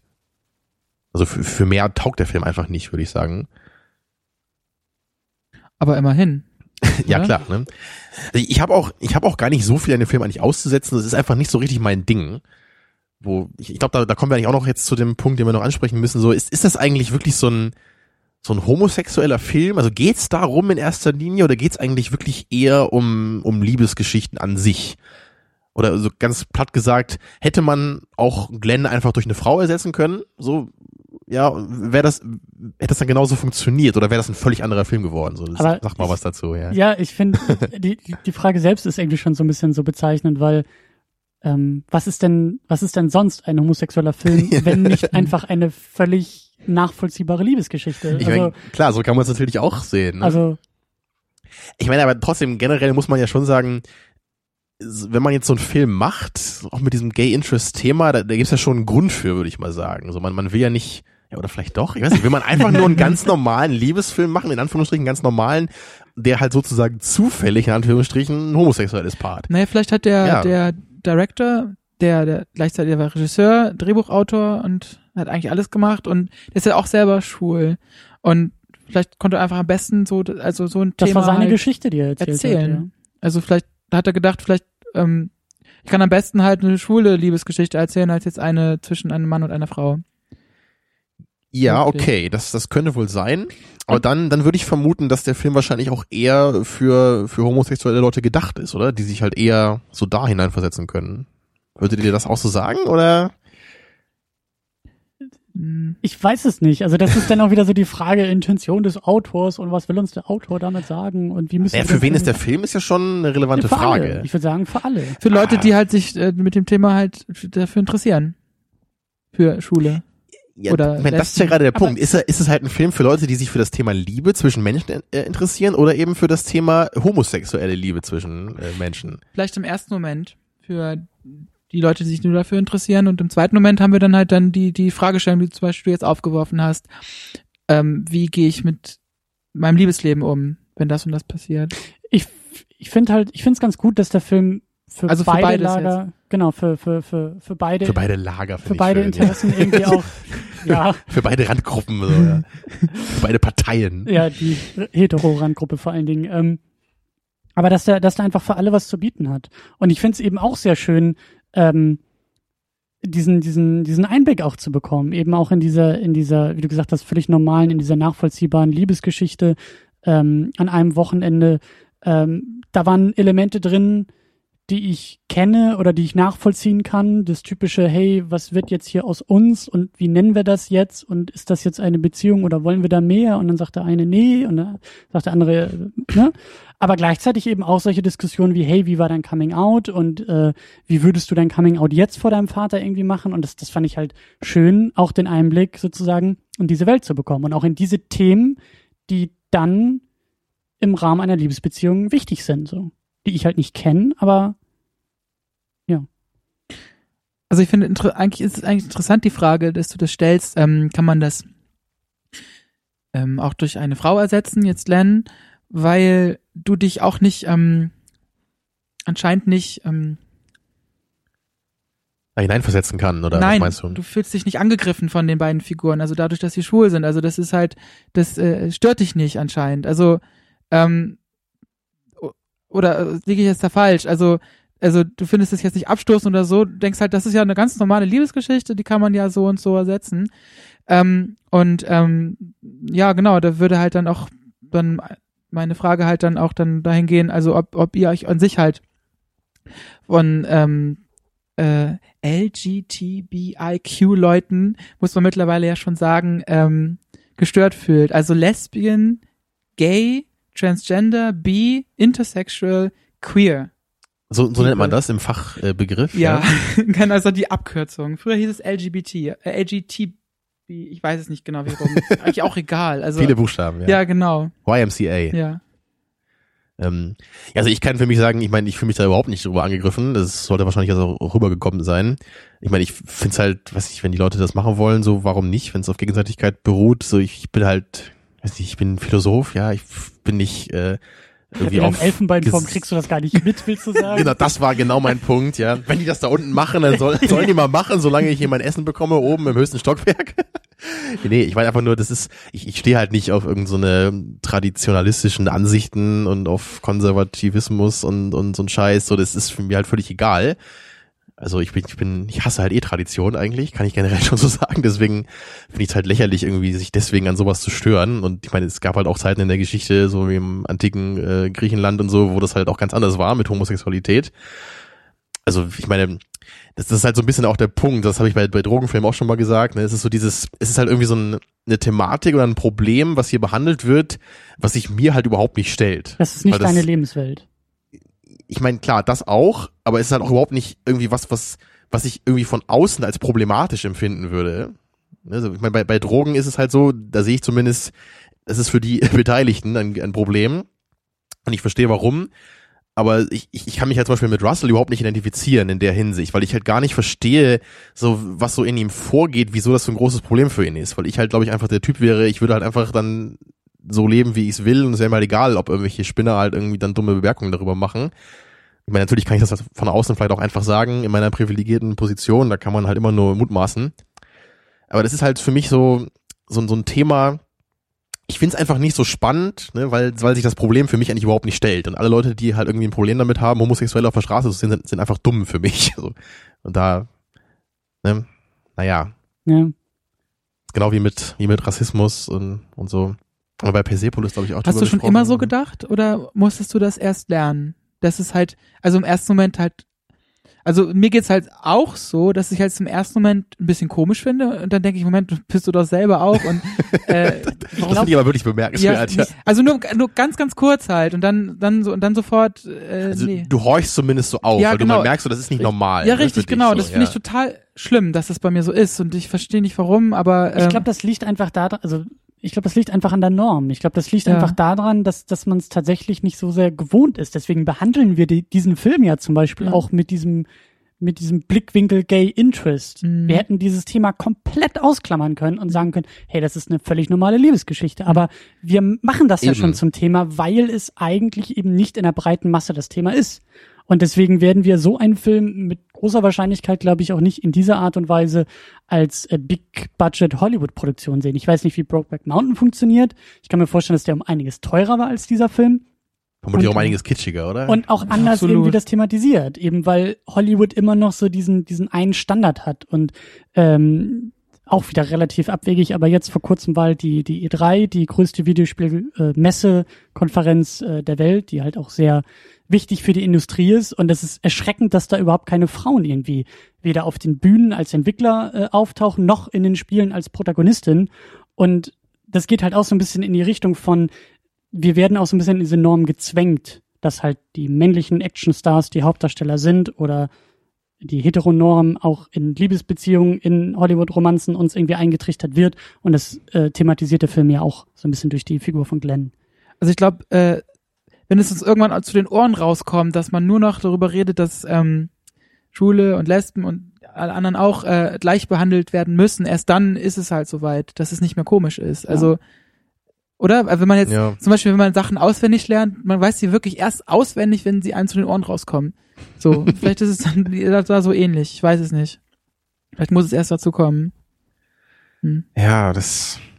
Also ich, ich glaube, ich. Es ist halt alles schwer, so das zu orten, wie so meine Gedanken dazu sind, aber ich meine, es ist halt ein Film mit Gay Interest. So, wir haben halt uns dem Thema deswegen auch so aktiv angenähert. Wir haben nicht gesagt, wir gucken heute irgendeinen Liebesfilm und zufällig war es jetzt einer, wo eine homosexuelle Liebesgeschichte dabei war. Ne? Ja. Also wir sind ja so aus dem Antrieb da irgendwie auch rangegangen. Und deswegen habe ich automatisch irgendwie auch auch so auf den Film geguckt. Mhm. Und ich habe jetzt eher erwartet, dass das ein Film ist, so jetzt eher wie Requiem for Dream zum Beispiel, der mit dem der, der das Drogenthema irgendwie behandelt, ne? der mir irgendwie zeigt, was, was das mit Charakteren macht, wenn die halt drogensüchtig werden. Ne? Aber so war das halt hier nicht. Der hatte uns halt nicht irgendwie so eine Perspektive in diese Szene so aktiv gegeben. Klar, so ein bisschen halt schon, weil der Film natürlich auch daran spielt und wir halt eben zwei Protagonisten haben, die eben homosexuell sind. Aber es war nicht so dieser, dieser Film, der, glaube ich, für, für in Anführungsstrichen Außenstehende gemacht ist, um zu verstehen, wie es ist, in dieser homosexuellen Szene zu leben. Also ich, ich hoffe, ihr wisst, was ich meine. Es war halt keine Coming-out, Coming-of-Age-Geschichte eines Prototypen, an dem wir Genau. irgendwie miterleben, wie Genau, die Gesellschaft und, auf und ihn genau das hätte ich erwartet. Ich hätte eigentlich, ich hätte erwartet, dass wir so eine Geschichte haben. Am Anfang sah der Film ja auch so aus. So, ich Ja. dachte, okay, dieser Russell steht jetzt vor, der, vor dem äh, Punkt, er muss sich jetzt outen. So, und jetzt sehen wir, wie das Umfeld damit umgeht. Vielleicht hat er irgendwie einen Job, wo er dann Probleme bekommt. Er hat Freunde, die das total cool finden, dass er sich geoutet hat. Es gibt Freunde, die meinen, das kannst du doch nicht machen oder so. Also, dass, dass es halt so ganz aktiv thematisiert wird, so mit diesen mit diesen Vor- und Nachteilen, um es platt zu sagen. So was es eben mit sich bringt, sich zu outen vielleicht. Ich meine, das, das war der Film auch überhaupt nicht. Das ist auch keine, gar keine Kritik jetzt. Ich habe nur genau das erwartet, weil ich so dachte, das ist wahrscheinlich der Grund, warum man diesen Film macht, um sich auch irgendwie abzugrenzen von anderen Liebesgeschichtenfilmen. Ich komme gerade nicht auf den Titel, weil ich habe eine Dokumentation in Leipzig gesehen, die das Ganze so ein bisschen aufgegriffen hat. Äh, kann man gerne nochmal nachgucken bei uns in dem entsprechenden äh, Podcast, da habe ich das auf jeden Fall verlinkt. Ich komme nicht mehr auf den Filmnamen, aber es ging, also es war eine Dokumentation über äh, einen amerikanischen Jungen, der war, glaube ich, irgendwie so knapp unter 20 oder so, der ähm, wurde begleitet, der ist mit seinem Freund nach San Francisco ausgewandert, also kam eben aus Amerika, aber äh, hat da auf der Straße gelebt, eben mit ihm zusammen, weil die eben nichts anderes hatten, weil sie von zu Hause rausgeschmissen wurden, die Eltern, konservative Eltern im christlichen Amerika. Äh, man kennt das Klischee, aber so ähnlich war es halt dann eben auch und die haben sich dann da auf der Straße äh, als Obdachlose halt irgendwie ähm, über die Runden schlagen müssen und äh, wurden dann halt so ein bisschen auch mit Kamera begleitet, interviewt und dann auch gezeigt, wie sie da irgendwie von ja, Straßenecke zu Straßenecke ihr Zelt aufschlagen, wie sie mit anderen äh, homosexuellen Pärchen dann auch irgendwie sich drüber unterhalten. Ich glaube, da gab es dann auch so ein bisschen Kontakt irgendwie zur Mutter, der irgendwie aufgebaut wurde. Ich glaube, die Mutter wurde dann auch äh, zumindest in Telefoninterviews oder Brief oder so wurden, glaube ich, irgendwie von ihr vorgelesen. Aber so dieses, das war dann eher so dieses, dieses äh, Thema, was du, glaube ich, jetzt hier in dem Film gesucht hättest. So ähm, Mhm. auch eher so ein, so ein gesellschaftlicher Extremfall, in Anführungszeichen, wo die Gesellschaft eben so extrem darauf reagiert, was hier ja überhaupt nicht gemacht wurde. Hier wurde es von allen toleriert und eben auch nicht weiter adressiert. Und, Ja, bis ähm, auf ein paar ganz kleine Momente wirklich, die ja kaum behandelt wurden daneben, ne? Wenn da eben mal, ein, aber auch nicht wenn mal ein Satz fällt, sind. so, ne? Ich habe mich auch tatsächlich auch wirklich ein, für den Film entschieden, äh, wo genau das halt nicht passiert. Also alle anderen Filme eigentlich schon, die ich sonst mir so überlegt hätte, die man gucken könnte, wo es genau darum geht, was du gesucht hast. Also ich meine, das ist halt nur so dieses, ich habe halt deswegen das Gefühl, dass dieser Film eher für Homosexuelle gedacht ist, die sich sofort in den Gefühlen wiederfinden, sofort das ganze Szenario verstehen, Mhm. weil, weil hier eben nicht so viel Wert darauf gelegt wird, das für, für Leute wie mich irgendwie verständlicher zu machen. Aber das wäre doch dann, also wenn, dann das wäre ein Film mit Gay Interest oder nicht? Du, wie du es gerade beschrieben hast. Ja, es hängt davon, davon ab, was man eben meint mit Gay Interest, ne? Ja. Also, ob's, also wenn man es ganz wörtlich versteht, so ist, es ist halt, da ja, interessieren sich die gay Leute für sozusagen, dann ja, ne? Aber natürlich könnte man auch sagen, es ist so ein Film, der eben diese diese Thematik versucht zu aufzuarbeiten oder, Ab- aber oder zu zeigen für andere Leute. Du lernst ja auch ein bisschen was, also ein bisschen was lernst du in dem Film ja auch über die schwule Szene. Also es geht ja auch um aktiv und passiv und so ein bisschen. Und ähm, ja, Ich meine, ich will jetzt auch nicht behaupten, dass Ja. ich nichts daraus ziehen konnte. So ist Ja. es natürlich nicht. es aber ist du halt hast nicht schon recht, es fehlt, es fehlt, doch, du hast schon recht, es fehlt, also wenn du jetzt für, für, den, für den nicht schwulen Menschen oder sowas. Genau, für, für, für mich überwiegt, glaube ich, einfach, für, für mich überwiegt es eher, dass ich Probleme habe, mich mit den Charakteren zu identifizieren, weil Ja. ich einfach diese Liebesbeziehung halt einfach für mich persönlich nicht so richtig nachvollziehen kann oder nachfühlen kann so richtig. Ich meine, natürlich, ich, ich ist natürlich im Grunde genau die gleiche Liebesbeziehung wie eine andere auch, aber dennoch ist es einfach schwieriger für einen Heter Heterosexuellen, das, das halt so zu sehen, würde ich mal so behaupten. Ähm, darf ich kurz fragen, was versteht ihr denn unter der Partyszene? Gibt es denn eine besondere homosexuelle Partyszene nochmal so? Äh, Keine Ahnung, bestimmt. Also, Bestimmt, ja. äh, ich bin da auf jeden Fall nicht mit drinne. Also ich glaube schon, dass es das gibt. Naja, allein dadurch, dass es halt explizit ähm, Homo-Clubs und äh, Homo-Partys ja auch gibt. Ja, ja, also klar. könnte man ja schon irgendwie sagen, dass es, dass es schon eine Aber nur wenn man da hingeht, ist man nicht direkt in der Szene. Also Nee, nee, Das ist ja auch so aber das, das Ding immer, gibt es jetzt solche Clubs, weil man sich da irgendwie abkanzeln will oder einfach aus praktischen Gründen, weil einfach die Chance deutlich höher ist, da jemanden zu treffen, ich der würde genauso sagen, aus tickt, praktischen Gründen. oder? Würde ich jetzt auch sagen. Ja, ne? was Das- ja aber dann auch wieder für diese gesellschaftliche Norm spricht. Das Interessante ist, äh, Weil in dem Moment, wo du halt in jeden handelsüblichen Club gehst, Klar. gehen alle davon aus, hetero ist die Norm. Das heißt, ich als Mann kann eine Frau ansprechen und eine Frau kann einen Mann ansprechen und naja, alles andere ich ist mein, komisch. zum, genau, naja, alles ich, weiß, andere also ich, ist ich persönlich jetzt einfach gesagt, so da ist halt tendenziell beides möglich, aber einfach sehr unwahrscheinlich, dass man da zufällig jemanden trifft, der dann auch homosexuell ist. Einfach weil es halt einfach viel, viel weniger Leute gibt, die, die so sind. Das, das Interessante an der. Gays and Friends in Kiel zum Beispiel heißt ja Gays and Friends, also ähm, Schwule und Lesben und alle anderen, die halt ihre Freunde mitbringen. Ich habe mittlerweile das Gefühl, dass wirklich mehr Friends da sind als jetzt Gays. So, ich weiß Lass auch nicht. mal die Gays machen. ich bringe da ja auch immer hier, so sechs ja. Leute mit oder so, bin dann immer der Einzige in der Gruppe und Hast du die Party schon zweckentfremdet da? ja, aber ich habe auch schon letztens äh, mit jemandem gequatscht, der mit seinen Fußballleuten hingeht, wo keiner schwul ist, die gehen einfach hin, weil sie es cool finden. Weil es locker ist und so, lockere Atmosphäre. Ja, kommt halt drauf an, ob man da nur hingeht, Nö, um jemanden kennenzulernen. Ne? Ja, ja, genau. Aber ich würde halt auch sagen, ähm, bei sowas, einer Party, die halt wirklich Gays and Friends heißt, da sollte es wirklich okay sein, wenn jeder jeden anquatscht. Also, ne, also da könntest auch du halt, als, ja, als hetero darf man sich nicht richtig, den- genau, also darf man ja. sich auf keinen Fall irgendwie ähm, komisch fühlen, dass man angequatscht wird oder beleidigt oder so, Ja. weil man geht ja dahin. Nur weil ich hier bin, heißt das nicht. Ja. Ja, aber, es ist, aber es ist ja eigentlich auch wieder so dieses Ding, warum sollte ich mich auf einer Party, die halt nicht als Gay and Friends irgendwie Mhm. ausgestellt ist, warum sollte ich mich in jedem anderen Club komisch fühlen, wenn ich von einem Typen angesprochen werde? ja, Also es ist doch in erster Linie erstmal ein Kompliment, oder nicht? Ja, das ist genau. Egal, Ich würde mich da überhaupt nicht negativ fühlen. ja.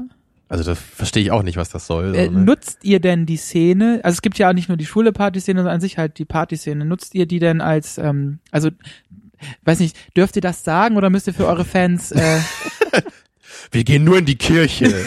ja. müsst ihr für eure ganz Fans besonders du, ähm, Tommy. Single bleiben? Also Ja. du hast ja deine Freundin Hannah, aber so, weiß nicht, Christian, nutzt du denn die, die Partyszene? Ich bin, ich, ich gehe gerne in Clubs, Ja. aber viel zu selten, als dass ich mich da irgendwie einer Szene Christian organisiert nutzt du die lieber Szene als, Philosophiepartys. als, als, als ähm, Partnersuchbörse? Partnerbörse. nicht, nicht direkt. Hm. Nicht direkt. Also ich gehe nicht explizit in einen Club, um zu sagen, heute Abend schlepp dich jemand. Hast du das schon mal jemand gemacht? ab.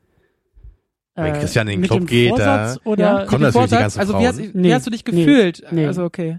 mit dem Vorsatz nicht. Ja. Was ich aber auch so ein bisschen, ähm, wie soll ich sagen, ähm, ich ich will meinen Spaß haben an, an Oha. erster Stelle. Und ich will halt eben nicht, ähm, weiß ich nicht, ich, ich, ich mag das nicht mit diesen Erwartungen irgendwie in den Club zu gehen, weil ich auch das Gefühl habe, ähm, es ist halt irgendwie auch keine Fleischbeschau und es ist, ist ich finde mich, ich fühle mich komisch dabei. Mhm. Und ich weiß, es gibt Leute, die es tatsächlich so, so tun und äh, wo du denn, wo, wo Leute auf die Uhr gucken und sagen, oh, es ist irgendwie eins und ich äh, tanze immer noch alleine oder so ungefähr. Das, das finde ich, das, nee. Ja, du wärst wohl eher der Typ für. Speeddating, glaube ich, wenn ich mir das so anhöre. Wie war das noch? So, kennst kein Star Wars? Nächster bitte. ja. Ja. ja, und dann sitzt eine vor mir, die sagt, was, du kennst Indiana Jones nicht? Nächster bitte. Ja. genau, wahrscheinlich wär, wärst du dann immer der, der abgelehnt wird, weil er so viele Filme nicht kennt. Ja, Das ist echt beeindruckend, dass du das nicht kennst, wirklich. Ich kenne Indiana Jones ja mittlerweile. wir haben es ja inzwischen aber geguckt. Genau, Ja, ich habe auch Pulp Fiction geguckt nicht haben. Auch äh, Temple of Doom. Ja. Es dauert halt. ja, Pulp Fiction hatte Christian nämlich früher immer nur halb im Fernsehen gesehen. Oder so. Oh, ich kriege immer noch eine Gänsehaut, wenn ich darüber nachdenke. Ja. Also ich kann für mich nur sagen, ich nehme die Partyszene überhaupt nicht in Anspruch. Ich war, glaube ich, noch nie auf irgendeiner, naja, so, so Club-Party Doch, oder du warst so. einmal mit dem Weltruf. ja, für fünf Minuten Ja, oder so. Erst Jacken gehalten oder was? Genau, ja. Obwohl ich meine, meine Freundin früher immer auf irgendwelchen Homepartys kennengelernt habe und mich immer, mich immer gewundert habe, was für eine krasse Quote ich dabei hatte, weil ich halt echt irgendwie so ein oder zweimal im Jahr da genervt dahingegangen bin und dann immer irgendwie eine neue Freundin hatte dann. Also WG, WG-Party meinst du jetzt? Ja, genau, irgendwie Ja. solche Partys. Aber ähm, wahrscheinlich bin ich schon voll der Partyhengst, ohne das zu merken. Wahrscheinlich. Ich da so rumsitze und denke, boah, ich habe keinen Bock auf dieses scheiß Bier hier. Und wenn du Alle Frauen total anziehend. Und wenn du dann noch Genau. die Second Unit äh, Business Card ziehst, Damals hatte ich mein Second Unit Shirt noch nicht, aber es hat trotzdem funktioniert. äh, Naja. nee, aber wie, Aber was- wie, wie genau. ist es bei dir, Alex? Also, Ach so, ja, also äh, ich kann schon sein, dass ich, ich glaube schon, dass ich, ich weiß gerade nicht mehr genau, dass ich nur mit dem Vorsatz losgegangen bin. Vielleicht als wir nach Kiel gekommen sind, da bin ich dann, weißt du noch, also vor sechs Jahren, da bin ich dann alleine dann losgezogen, so Gays and Friends und nur mit dem Vorsatz halt so, einfach mal gucken, was geht, aber also, ich meine, gucken, gucken, was ja. geht, ist ja, ja, aber, so, jetzt aber- explizit wirklich so Hm. mit dem, Also halt- Ich werde heute Abend jemanden mit nach Hause bringen, wenn es der hässlichste, unsympathischste Mistkerl ist. Also ich nutze, nutze die auch nicht, die, die Szene jetzt nur dafür. Also ich, eigentlich gehe ich immer nur hin und, und habe halt Spaß dann tanzen so mit meinen Freunden und so. Ja. Und es ist halt, mh, mh, es ist halt irgendwie komisch, wenn man halt irgendwie guckt und gucken die anderen zurück und ich weiß nicht, ob das gesellschaftlich ist oder so, aber irgendwie guckt immer niemand zurück und dann fühlt man sich halt auch blöd. Irgendwie du guckst und gucken nicht zurück, gucken weg und dann, Hm. also wenn man halt nur da so, ich glaube, wenn man nur die ganze Zeit damit verbringt, halt irgendwie irgendjemanden aufzu, äh, ähm, aufzureißen oder anzugraben oder dann Vor allen Dingen gibt's gibt's da ja auch echt die die aber wahnsinnigsten äh, Dinge. Also es gibt ja irgendwie diese diese ähm, also aus der Heteroszene diese Pickup Artists Ja. nennt sich das, Mhm. was halt wirklich widerlich ist von irgendwelchen Typen geschriebene Bücher, die halt wirklich sagen und du musst irgendwie so und so auf die Frau und das Prinzip ist auch sehr sehr widerlich, weil das irgendwie darauf abzielt, die Frau so sehr zu verunsichern, also sie erst sozusagen niederzumachen indirekt, um sie dann wieder aufzubauen, um sie dann aufzugabeln. Und, und, und, Okay. Und da gibt es halt auch eine eigene Szene drum. Und das geht alles durch, durch verbale äh, Geschichten dann. Ja, oder ja, was? und, und natürlich. Körper, Körpersprache und die Art und Weise, wie du irgendwie drauf reagierst, so nach dem Motto, erst verunsicherst du sie so sehr, dass sie dann total glücklich ist, mit dir nach Hause gehen zu dürfen. Wie soll das denn funktionieren? Ja, gib mal ein Beispiel. Äh, ich weiß es nicht, ich habe solche Bücher nicht gelesen und ich weiß halt auch nur, dass sowas, Ich weiß nicht, wenn ich in der Schule irgendwie eine Mädel nach einer Nummer gefragt habe und sie meinte so vor ihren Freunden so, nee, sorry, da habe ich halt auch mitgelacht. Also, ich meine, das war ja so eine lustige Situation, weil das halt irgendwie so, so scheiße war. Also ich, ich weiß auch nicht, ich glaube, glaub, mich kann man da, also mich könnte man schwer verunsichern, auf, also andersrum. ich wollte halt nur damit sagen, es gibt halt in dieser Partyszene halt noch weitere Sub, äh, möchte ich es jetzt nicht nennen, aber noch weitere Monstrositäten, die sich da manchmal aufmachen. Und ich meine, hey, also auch das Thema irgendwie, äh, ich glaube, das führt aber auch schon fast wieder zu weit. Genau, wir sollten langsam mal den Bogen zurück zum Film schlagen, weil da, Ja. das war ja auch der Grund, warum wir darüber geredet haben, weil es ja eben in diesem Film auch so gezeigt wurde, diese, diese Partyszene, so haben die sich ja auch kennengelernt und es gab ja auch wirklich diesen recht exzessiven Drogenkonsum, Hm. äh, den ich auch nicht so richtig in den Film eigentlich reinbringen konnte. Also ich, ich habe im Nachhinein eigentlich nicht verstanden, warum die beiden Charaktere Drogen genommen haben. Also in, inwieweit hat das irgendwie deren Beziehung hier beeinflusst oder oder sollte das einfach nur diese Szene jetzt irgendwie widerspiegeln? Aber ich meine, das hat ja im Grunde auch nichts mit Homosexualität zu tun.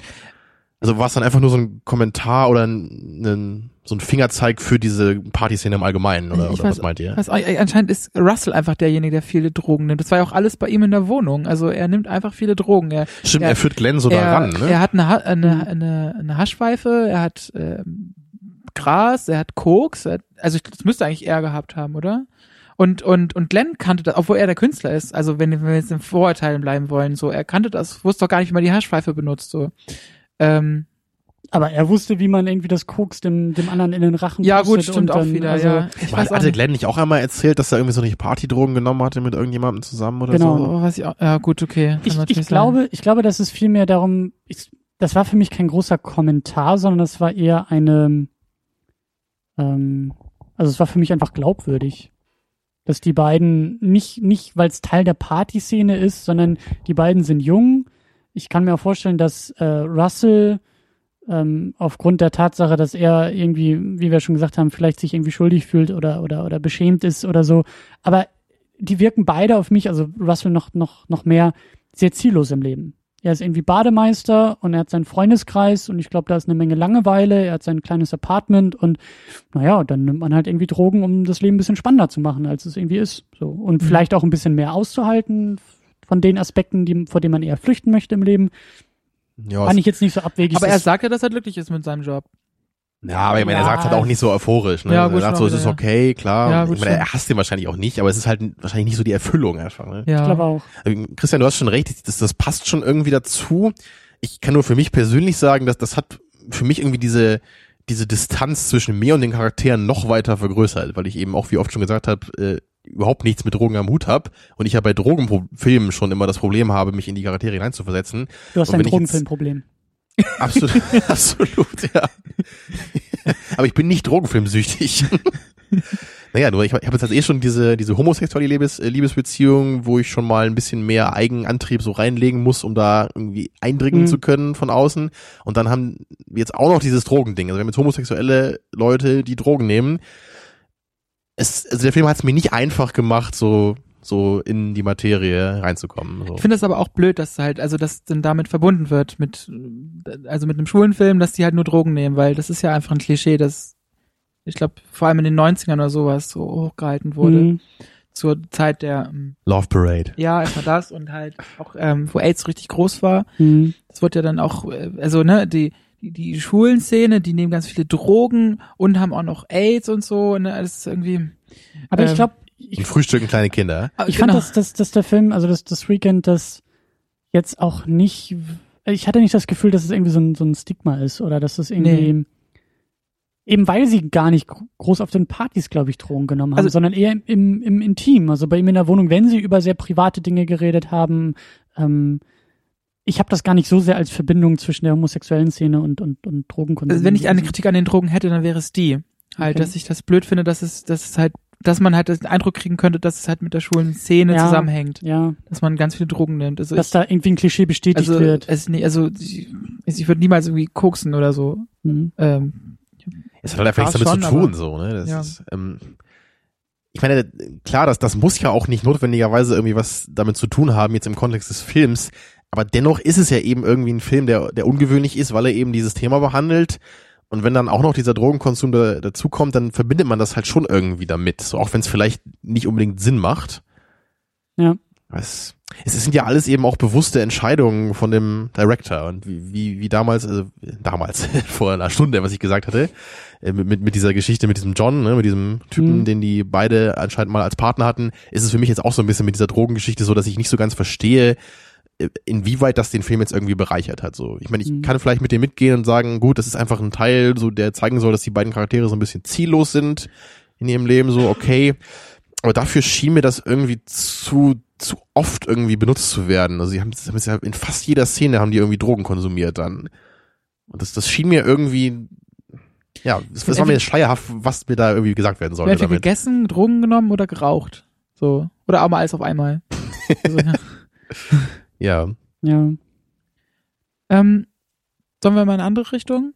Ja. Ja. Ja. Und zwar äh, wollte ich noch äh, mit euch drüber sprechen, ähm, ob denn Glens Thesen für euch denn so stimmen, wie er so aufstellt. Also äh, interessiert ihr euch jetzt persönlich äh, im alltäglichen Leben oder so nicht für Also würdet ihr nicht in eine Ausstellung gehen, die sich mit einem schwulen Thema oder Die These war, dass, Ja, äh, genau. ähm, äh, Ja. äh, was war das irgendwie? Straight people are not interested in gay culture. Richtig, genau, genau. Len plant halt eine Ausstellung zu machen und sagt aber gleich, ja kommt sowieso keiner. Also die Schwulen kommen, um halt irgendwie äh, Penis sehen zu können, so, aber die, die Heteros kommen nicht, weil es sie nicht interessiert. War das nicht auch so die Verbindung mit diesem Diktiergerät, dass er das Ja, aufgenommen genau. hatte? Ne? Mhm. Mhm. Als sie dann beim Essen zusammensaßen. Genau, für diese Ausstellung so. Also, also ich meine, wollte wollt fragen, also interessiert euch, also stimmt die These so für euch so, dass ihr auch nicht öffentlich über gleichgeschlechtlichen Sex redet oder reden wollt? Also ich, ich finde das interessant, allein schon dieser Begriff Gay Culture im, Mhm. Also den Das sagt er, glaube ich, nicht, das habe ich so aufgeschrieben. Ach so, das war kein wörtliches Zitat. Nee, nee, nee, nee. Och, jetzt wollte ich gerade so hier, naja, naja, oder äh, zu, zumindest kommt ja doch so dieser, also Glenn ist ja schon der Meinung, dass das schon so zwei Sphären sind, ne? so die, die Homosexuellen hier und die Heterosexuellen da, so, ne? Oder Er legt zumindest großen Wert drauf, diesen, diesen Konflikt auch irgendwie aufrechtzuerhalten. Genau, also diese Leute und wir, so eine, es ist immer so diese Abgrenzung, die ich halt eigentlich sinnlos finde, weil das, das sind halt einfach, es ist nicht eine andere Gruppe von Menschen, nur weil man eine andere sexuelle Neigung hat. So genau wie man auch nicht so, so die Frauen da ganz hinten und hier wir Männer. So wir verstehen uns, aber die Frauen so. Ich meine klar, manchmal denkt man das, aber es ist trotzdem Unsinn so generell, ja und und deswegen deswegen finde ich es auch, auch mir schwer, mir das vorzustellen, so wenn es jetzt eine Ausstellung gibt, die sich explizit so mit dem Thema des Schwulseins irgendwie ähm, befasst. Also es wäre für mich so ein bisschen wirklich wie eine Ausstellung über das Thema Frau sein, wo dann irgendwie so, okay, hier ist Make-up, das benutzen diese Frauen anscheinend. Und hier sind hochhackige Schuhe, so in, in, so, einem, in so einem Glaskasten oder so. Da denke ich so, das, da muss ich nicht auf eine Ausstellung gehen, das ist doch das Leben irgendwie. Das ist doch nicht so eine komische, explizite ja, Sache, die ich nur unter ganz bestimmten Voraussetzungen irgendwie erkennen Also- könnte. Also für mich war dieser Kommentar äh, an uns gerichtet, an das Publikum. Das war für mich ein, ein Durchbrechen der vierten Wand, weil wir einen Film sehen, der homosexuelle Liebe zum Thema hat. Bei dem jeder, der vor dem Film sitzt, sich fragen kann, Wir sind eigentlich ich, im Grunde gerade in der homosexuellen Ausstellung, meinst Genau, du? warum, warum gucken wir denn gerade? Sind wir, sind wir selber schwul und sagen deswegen, mich interessiert der Film? Oder sind wir es nicht und sagen, oh, ich will jetzt aber mal einen Einblick in diese Welt haben oder in diese Kultur oder in diese Sphäre haben? Ähm, das, das fand ich eigentlich schon ganz, ganz nett und ganz clever gemacht. Ähm, aber trotzdem ist die These auch spannend, diese, diese, diese Räume auch irgendwie im, deswegen habe ich es auch so formuliert, auch im kulturellen Bereich irgendwie zu trennen. Deswegen haben wir ja wahrscheinlich diese Gays and Friends Party, die halt explizit so ausgeschrieben ist, damit sich niemand irgendwie, äh, äh, weiß ich nicht, komisch vorkommen soll, wenn gesellschaftliche Normen irgendwie auf einmal anders funktionieren. So. Das ist eben die Frage, ob das da so ist. Ne? Ich meine, das ist bestimmt auch ein Grund, aber ich denke eigentlich schon, dass es hauptsächlich der praktische Grund ist. Das ist einfach, es muss einfach frustrierend sein, wenn du 50 Mal irgendwie jemanden ansprichst und der immer so, nee, sorry, ich bin hetero. So, oh, na gut, ne? Dann hast du wahrscheinlich irgendwann keine Lust mehr da drauf und holst dir dann lieber irgendwie eine Partnerseite, wo du halt sofort sagen kannst, so, okay, schwul, schwul, Das- gibt's eine höhere Quote, dass das auch was werden würde. Das Problem hier in Kiel zum Beispiel, du hast eigentlich kaum die Locations halt. Also du hast halt vielleicht mal einmal die Gays and Friends einmal im Monat, dann gibt's noch was in der, in der Pumpe. Und ähm, letztens war die queere Semesterparty im Detail.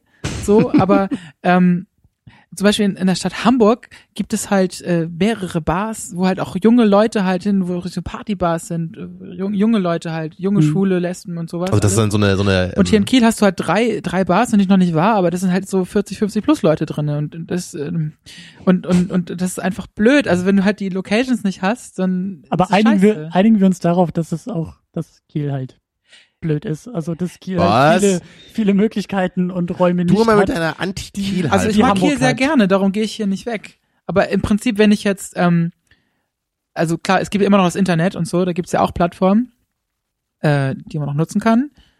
Ähm, aber im Prinzip, wenn man halt vor dem Problem steht, ich habe die Locations nicht, jetzt zum Beispiel in Kiel, also irgendwie bei der Gays and Friends klappt's immer nicht und die anderen Partys sind zu klein oder oder da kommt immer nix und Kiel ist zu wenig los, dann muss ich nach Hamburg gehen, wenn ich halt unbedingt jemanden kennenlernen möchte. Dann hast du halt gleich die Fernbeziehung sozusagen. so, Oder ne? du ziehst nach Hamburg oder nach Berlin oder nach Köln. Das kann Oder man München. durchaus machen, ja. Ja. Aber es ist schon krass irgendwie, so- sich zu sagen, so ich, ich muss im Grunde umziehen, um jemanden kennenlernen zu können. So, ne? Das Ja. ist ja schon, natürlich schon ein bisschen nervig da. Und das ja. finde ich halt gut an dem Film Weekend, dass ja Len sagt, ähm, Quatsch, Russell fragt, und magst du die Szene?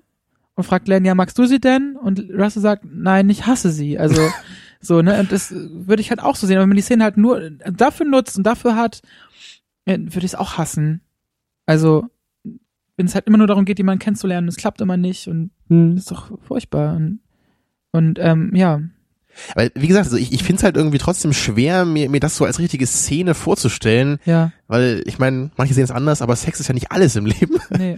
Und ich meine, man, man kann Aber sich ja darum nicht. geht's in dem Film nicht. Marcel. Also Nee, nee, klar. Aber ich meine, man, man kann sich ja auch nicht nur irgendwie so über, über deine sexuelle Neigung meinetwegen definieren. Ne? Dass man Mhm. halt sich deswegen sofort abgrenzen muss und dann in diese Clubs geht, nur noch diese Leute kennenlernt. Das- so das, finde ich auch furchtbar. das ist Aber- ja, ich Aber meine, nochmal zu gerade, der, zu der Ausgangsfrage, glaube ich, nochmal ein bisschen zurück. Also das, was ja auch im Film irgendwie ange, angesprochen wurde. So würden, würden wir äh, in solche Ausstellungen gehen, Hm. haben wir Probleme damit, irgendwie schwulen Sex in der Öffentlichkeit zu diskutieren und sowas. Ähm, ich weiß halt eben nicht, wie, also ich, ich komme von dieser Metaebene nicht runter, eben weil wir gerade in einem Podcast sitzen und das Thema halt so speziell auch diskutieren und irgendwie müssen wir uns da, glaube ich, auch an die eigene Nase fassen. Und es ist ja auch kein Wunder, dass wir sind jetzt irgendwie in Sendung 117, äh, 114 angekommen und haben jetzt das erste Mal eine, eine schwule Liebesgeschichte im Podcast. Ähm, ich würde schon sagen, also dass ich persönlich jetzt nicht unbedingt äh, viel auch mit dem Thema konfrontiert werde oder ständig irgendwie damit umgeben bin, ständig irgendwie die, die, ähm, wenn man so will, mit, mit, mit der Kultur irgendwie ähm, in Kontakt kommen.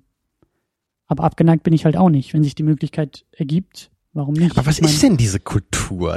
Was wäre denn auf so einer Ausstellung dann? Ich meine, geht, geht, wird, wird da nur, Naja, so wie halt in dem Film. So, Interviews von irgendwie. Äh, Gehst du in so einen Raum rein wahrscheinlich und hörst du so ein Interview. aber ich meine, aber gerade sowas, ich, mich, mich würde es halt auch nicht die Bohne interessieren, wenn ich in eine Ausstellung gehe, mir da irgendeine Frau was von ihrem Sexleben erzählt oder irgendein so ein Typ was von ihr, seinem Sexleben erzählt oder irgendein Homosexueller oder lesbisch, es ist mir völlig egal, es interessiert mich einfach nicht. Das ist also halt das dich interessiert Offensive. generell keine Also ich bin da Das absolut das- liberal, mich interessiert das alles nicht. Das ist halt, das ist, das ist genau das Offensive an Len. Der geht einfach davon aus, dass du dich deshalb nicht interessierst, Ja. weil, weil du halt. Das weil, würde weil mir wahrscheinlich ist, sagen, ja. Sondern, sondern, aber er, er blendet komplett aus, könntest du wahrscheinlich hundertmal sagen, dass es sich einfach nicht interessiert, weil es einfach, weil du es einfach scheiße findest, weil du Kunst hast so. Und, und er soll dich damit in Ruhe lassen. Digga, so, ich diskriminiere nicht nur Ausländer, ja, ich diskriminiere alle Menschen, dann ist es wieder in Ordnung. Nee, klar, so meine ich es halt nicht, ne? Aber ich meine so dieses, ich, für mich ist das einfach, das ist halt einfach völlig normal, wenn jemand homosexuell ist. Ich muss ja nicht auf der Ausstellung gehen, um das irgendwie zu verstehen. So, für mich stellt sich da überhaupt kein darum, Problem. Darum, so. darum, darum geht's auch gar nicht. Es geht nicht darum zu verstehen, glaube ich, sondern es geht einfach darum, äh, es nachzuvollziehen. Deshalb gehe ich in eine Ausstellung, die mir irgendwie äh, Shanghai in äh, riesengroßen Fotografien irgendwie zeigt, weil ich nie in Shanghai war und ich weiß, wie es ist, da zu leben. Dann gehe ich in die Ausstellung, gucke mir Bilder an und sag, hm, jetzt habe ich vielleicht ein bisschen ein Gefühl dafür, für diesen Ort, für diese Menschen, für, für die Welt, wie sie dort irgendwie existiert. also ich kann dir Genauso- sagen, die Chance, dass ich auf so eine Shanghai-Ausstellung gehe, ist genauso groß, genauso klein, wie dass ich auf so eine homosexuelle Ausstellung gehe. So, und ich war halt auf so einer Genau. Ausstellung, deswegen war das jetzt ein naheliegendes Beispiel. So. ähm, und darum, darum geht's einfach, oder geht, würde es mir halt irgendwie gehen. Deswegen kann ich das auch gut, dass wir den Film geguckt haben, um halt, deswegen war ich neulich auf dem Japan-Festival, um zu sagen, ich habe nicht viel Ahnung von japanischen Filmen, aber äh, das heißt ja nicht, dass mich das nicht, nicht Ja, interessiert. ja, ich meine klar, ich, ich finde es ja auch interessant, dass wir heute mal wieder ausgebrochen sind, was anderes geguckt haben. Ich habe nur dennoch das Gefühl, dass das, wie ich schon öfter sagte, heute nicht so richtig der Film ist, der sich irgendwie so perfekt dazu eignet. Ich habe eher das Gefühl, ich sehe hier was, was eigentlich gar nicht für mich bestimmt ist. Ich sehe nicht etwas, was mich an diese, es ist halt nicht so wie die Ausstellung im Grunde, die mir aktiv zeigt, hey, Außenstehender, guck dir das mal an, ne, sondern es ist eher dieses, es ist was für Eingeweihte oder so, wo ich halt nur so ein bisschen dran teilhaben kann. Fand ich halt eben überhaupt nicht. Für mich ist es genau entgegengesetzt. Also ich fand es eben gerade gut, weil das jetzt nicht irgendwie ähm, das so als Riesenthema aufgemacht hat oder irgendwie den Erklärbär-Modus irgendwie aufgefahren hat und gesagt hat, so Ich funktioniert meine, so das kann, aber. so kann man es halt immer negativ oder positiv formulieren. Ne? Also der Erklärbär-Modus ist halt nur der, der mich halt anspricht. Aber äh, dann müsste So. ja jeder Film mit Gay Interest ja genauso funktionieren, wie du es gerade sagst. Ich meine, das ist ja auch wieder, das ist ja nur für mich persönlich jetzt gemeint. Ich will den ja, Film ja dafür genau. nicht kritisieren, aber Ja. es ist halt nur, ich meine, ich, ich gucke mir ja auch keine Gay Interest Filme an, weil Ja. ich halt eben nicht so den, das Interesse da einfach dran habe. Weil es ist, es ist für mich einfach nur sozusagen ein Nachteil, weil ich mich schwerer mit dieser Liebesbeziehung äh, identifizieren kann. Ich sehe halt noch nicht so richtig den Mehrwert da drin dann, außer dass es irgendwie was anderes Es ist. ist so ein bisschen so, wenn man als Philosoph anfängt zu studieren und gleich mit Kant anfängt, bevor man irgendwie, wen fängt man, wen fängt man an? mit Seneca Kant oder haben so. wir auch angefangen. Also Echt mit Kant? Ja, aber unerfolgreicherweise. Richtig, genau. Aber den Vergleich habe ich nicht verstanden. Also äh, wenn ähm, ja, also wenn du wenn du halt sagst, wenn du jetzt sagst, du möchtest was über die schwule Szene jetzt mit deinem Argument lernen und du guckst den Film und dann Ach so, also Philosophie war jetzt die Richtig, schwule genau. Szene im Richtig, genau. übertragenen Sinne und Kant ist gleich das unzugänglichste. Ja gut, so, so Kant könnte wäre man jetzt halt sehen. Ja. Weekend und und Seneca oder so wäre jetzt, weiß ich nicht, äh, Prayers for Bobby oder sowas. Ich, ich weiß, was du meinst, Ja. ja, aber, also, also na gut, vielleicht keine gute Analogie. Also. aber es macht schon Sinn, was du sagst. Es war nur verwirrend formuliert. Ähm, Aber, aber Brokeback Mountain, das ist jetzt wirklich so, so wie man sich das vorstellt, weil ich habe den ja nie gesehen, Christian auch nicht, aber ist das echt so diese, diese Schnulze sozusagen, dieses, hey, guck mal, wir machen hier was ganz Irres und wir haben jetzt hier Jake Gyllenhaal und Heath Ledger, die beiden Frauenhelden, Ja. die jetzt miteinander rummachen, damit sich die 14-jährigen Mädchen daran erfreuen können. Oder, oder wie, wie ist der Film gemacht? Also es ist schon ziemlich lange her, dass ich den gesehen habe und ähm, ich weiß, ich habe den sogar zu Hause, aber ich schon ewig nicht mehr gesehen. Ich glaube vor fünf, sechs Jahren oder so. Und ähm, damals fand ich den gut, aber weil es auch einer der ersten war, die ich gesehen hatte. So dann, na klar, Mhm. du bist auch jünger dann. Ich bin jetzt 27, dann war ich da jünger und gerade erst so richtig angefangen halt, das so auszuleben und so. Ähm, aber so im Nachhinein fand ich es dann echt blöd, weil ähm, also wenn ich jetzt mal auf den Unterschied zwischen Brokeback Mountain und Weekend komme, warum ich jetzt Weekend gut finde und Bareback, äh, Bareback Mountain, Brokeback Mountain schlecht, das hat Lilo Wanders mal gesagt. Oha, Bare- Bareback Mountain, ja egal. dann passt das ja. Ja. also ich finde halt, äh, dass Glenn eine wirklich nachvollziehbare, äh, sehr schwierige Entscheidung zu treffen hat. Also ähm, geht er jetzt nach Amerika zu diesem Kunststudium, das eine riesen Chance für ihn ist, er ist ja künstlerisch interessiert und so weiter, oder bleibt er in England, in diesem fiktiven Ort und schaut, wo das hinläuft mit Russell, den er gerade erst nach ein paar Tagen kennt und da irgendwie eine eine Verbindung ist, aber sie können es beide noch nicht fassen und wir können es ja auch nicht fassen, was das für eine Verbindung ist. Also ähm, also Amerika versus Beziehung. Also das war für mich ein Mhm. echtes Problem, weil weil er hat ja nicht genug Anhaltspunkte. Er hat vielleicht ein Gefühl, aber er kennt ihn nur drei Tage. Und äh, in Brokeback Mountain ist es halt so, dass ähm, die Figur von Heath Ledger, ich weiß gar nicht, wie der heißt, ähm, äh, die kenn- lernen sich halt an diesem einen Sommer, in diesem, auf diesem Brokeback Mountain, arbeiten die zusammen und dann kommen sie sich näher. Und dann treffen sie sich über Jahrzehnte halt immer jedes Jahr zum Angeln. Und ähm, und ähm, und und verlieben sie sind also die leben halt dafür für diese diese paar Wochen, wo die sich dann zum Angeln halt treffen. Und ähm, und und die Figur von Jack Gyllenhaal arbeitet sogar einen Plan aus, also dass sie halt zusammen einen Hof übernehmen und mit irgendeiner liberalen, also nicht, also in einer verständnisvolleren Gegend und ähm, ein, ein Leben zusammen aufbauen und und es wäre wirklich in greifbarer Nähe und ähm, also sie können wirklich zusammenleben und also der Unterschied ist natürlich, dass bei äh, Brokeback Mountain es eine andere Zeit ist als jetzt 2011 oder wann auch immer jetzt Weekend spielen soll. Aber ich habe einfach ein Problem damit, wenn wenn wenn die die Figur wirklich alle Möglichkeiten hat. Sie, sie ist unglücklich in der Ehe und kann sich halt nicht entscheiden, also diesen einen Schritt zu gehen, sagen, ich, da ist das Glück und ich gehe da jetzt nicht hin, weil ich, was weiß ich, halbärschig bin oder, oder Angst habe oder keine Ahnung. Da habe ich echt ein Riesenproblem mit. Ja, das ist aber auch typisch Hollywood, so Ja. dieser, dieser Konflikt, der halt keiner ist. Ne? Genau, Ja, wie, genau. genau wie in den Star Wars Prequels immer so, Anakin und Padme wollen zusammen sein und so, ich kann aber nicht, ich bin doch Senatorin. So, ja, so what? So, wo Ja. ist das Problem? Ja, ganz genau. Und da habe ich halt echt ein Problem mit, weil was soll denn das? Also du, du die, das Glück wird ja so auf dem Teller präsentiert und du hast nur zu wenig Mumm oder oder so oder du bist nicht männlich genug, wobei wir dann natürlich drauf, drauf reden müssen, dann was für Männlichkeit überhaupt bedeutet an der Stelle, weil es geht ja um Männer, aber ähm, ja, genau, also da habe ich halt ein Riesenproblem mit.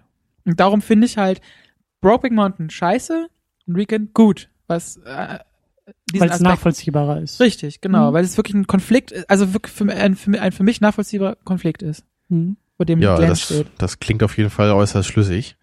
Ja, und für mich ist das auch so, das ist irgendwie, ich überlege nämlich auch, weil, weil, weil ich eigentlich so viele Filme zu meinen Lieblingsfilmen zählen würde, die irgendwas mit äh, Liebesbeziehungen zu tun haben. Also 500 Days of Summer, Eternal Sunshine of the Spotless Mind, die Before-Filme finde ich auch sehr stark. Ähm, und ich finde sie eben alle so stark, weil sie nicht, weil ich nicht das Gefühl habe, dass es so das einzig zentrale Element in dem ganzen Film. Sondern die Filme sind drumherum noch kreativ. Die arbeiten noch damit. Ja, hatten wir bei Die- Groundhog da ja auch gesagt, ne? wo man Genau. das Gefühl hat, da ist es nicht alles. Genau, das ist, das ist halt eben, ich, ich, wir hatten ja hier The Notebook auch mal in der, in der Sendung gesprochen. Oha, ja, das wäre das Eine Gegenbeispiel. klischeehaftere Liebesgeschichte kann es gar nicht geben, als dieses und am Ende kriegen sie sich doch und alles wird gut. Und, und, ähm, Naja, alles wird gut. Äh. Zumindest in der Zeit, die wir im Film nicht gesehen haben, wird alles gut. ja gut, das, was dann nachher kommt und so. Aber es ist so dieses, dieses, ähm, was ja auch in allen Liebes- oder in, in, in allen, wie soll man sagen, ähm, realistischen Liebesfilmen ja auch thematisiert wird. Dieses Hollywood-Ideal von Liebe.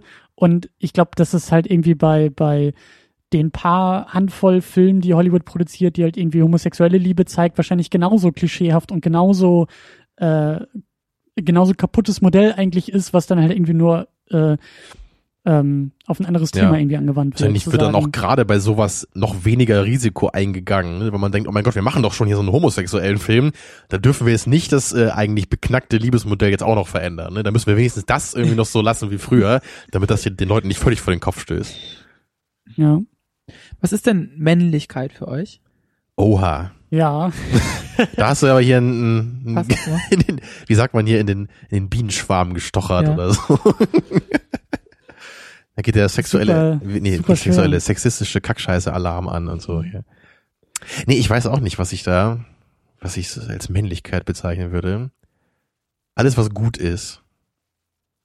Ist das so richtig? Ich weiß es nicht. Ich, ich, ähm, ich finde es auch super schwer. Ich, ich, ich Mhm. kann das echt nicht beantworten. Und vor allen Dingen, ähm, ich finde, die Gefahr ist ja immer so groß, wenn du Männlichkeit definierst und den Gegenbegriff Weiblichkeit hast, dass du dann irgendwie sagst, so, ja, das gilt aber nicht fürs Weibliche. So, Mhm. jedes Attribut, was du irgendwie als männlich definierst, ist dann ja per Definition nur oder im, im Würdest du das in der wirklich ersten dann, Intuition. Ich glaube, Dart ist es dann spielen finde ich wirklich männlich. ausgeschlossen für das Weibliche, wenn du sagst, das nee, ist aber das ist so die erste Intuition. Ja, okay. Stimmt ich halt halt nicht, aber da sind wir jetzt schon gleich in der Feminismusdebatte. Ja, aber ich meine, genau. genau da bin ich halt anderer Meinung, aber das äh, argumentieren auch viele Feministen halt immer so. Mhm.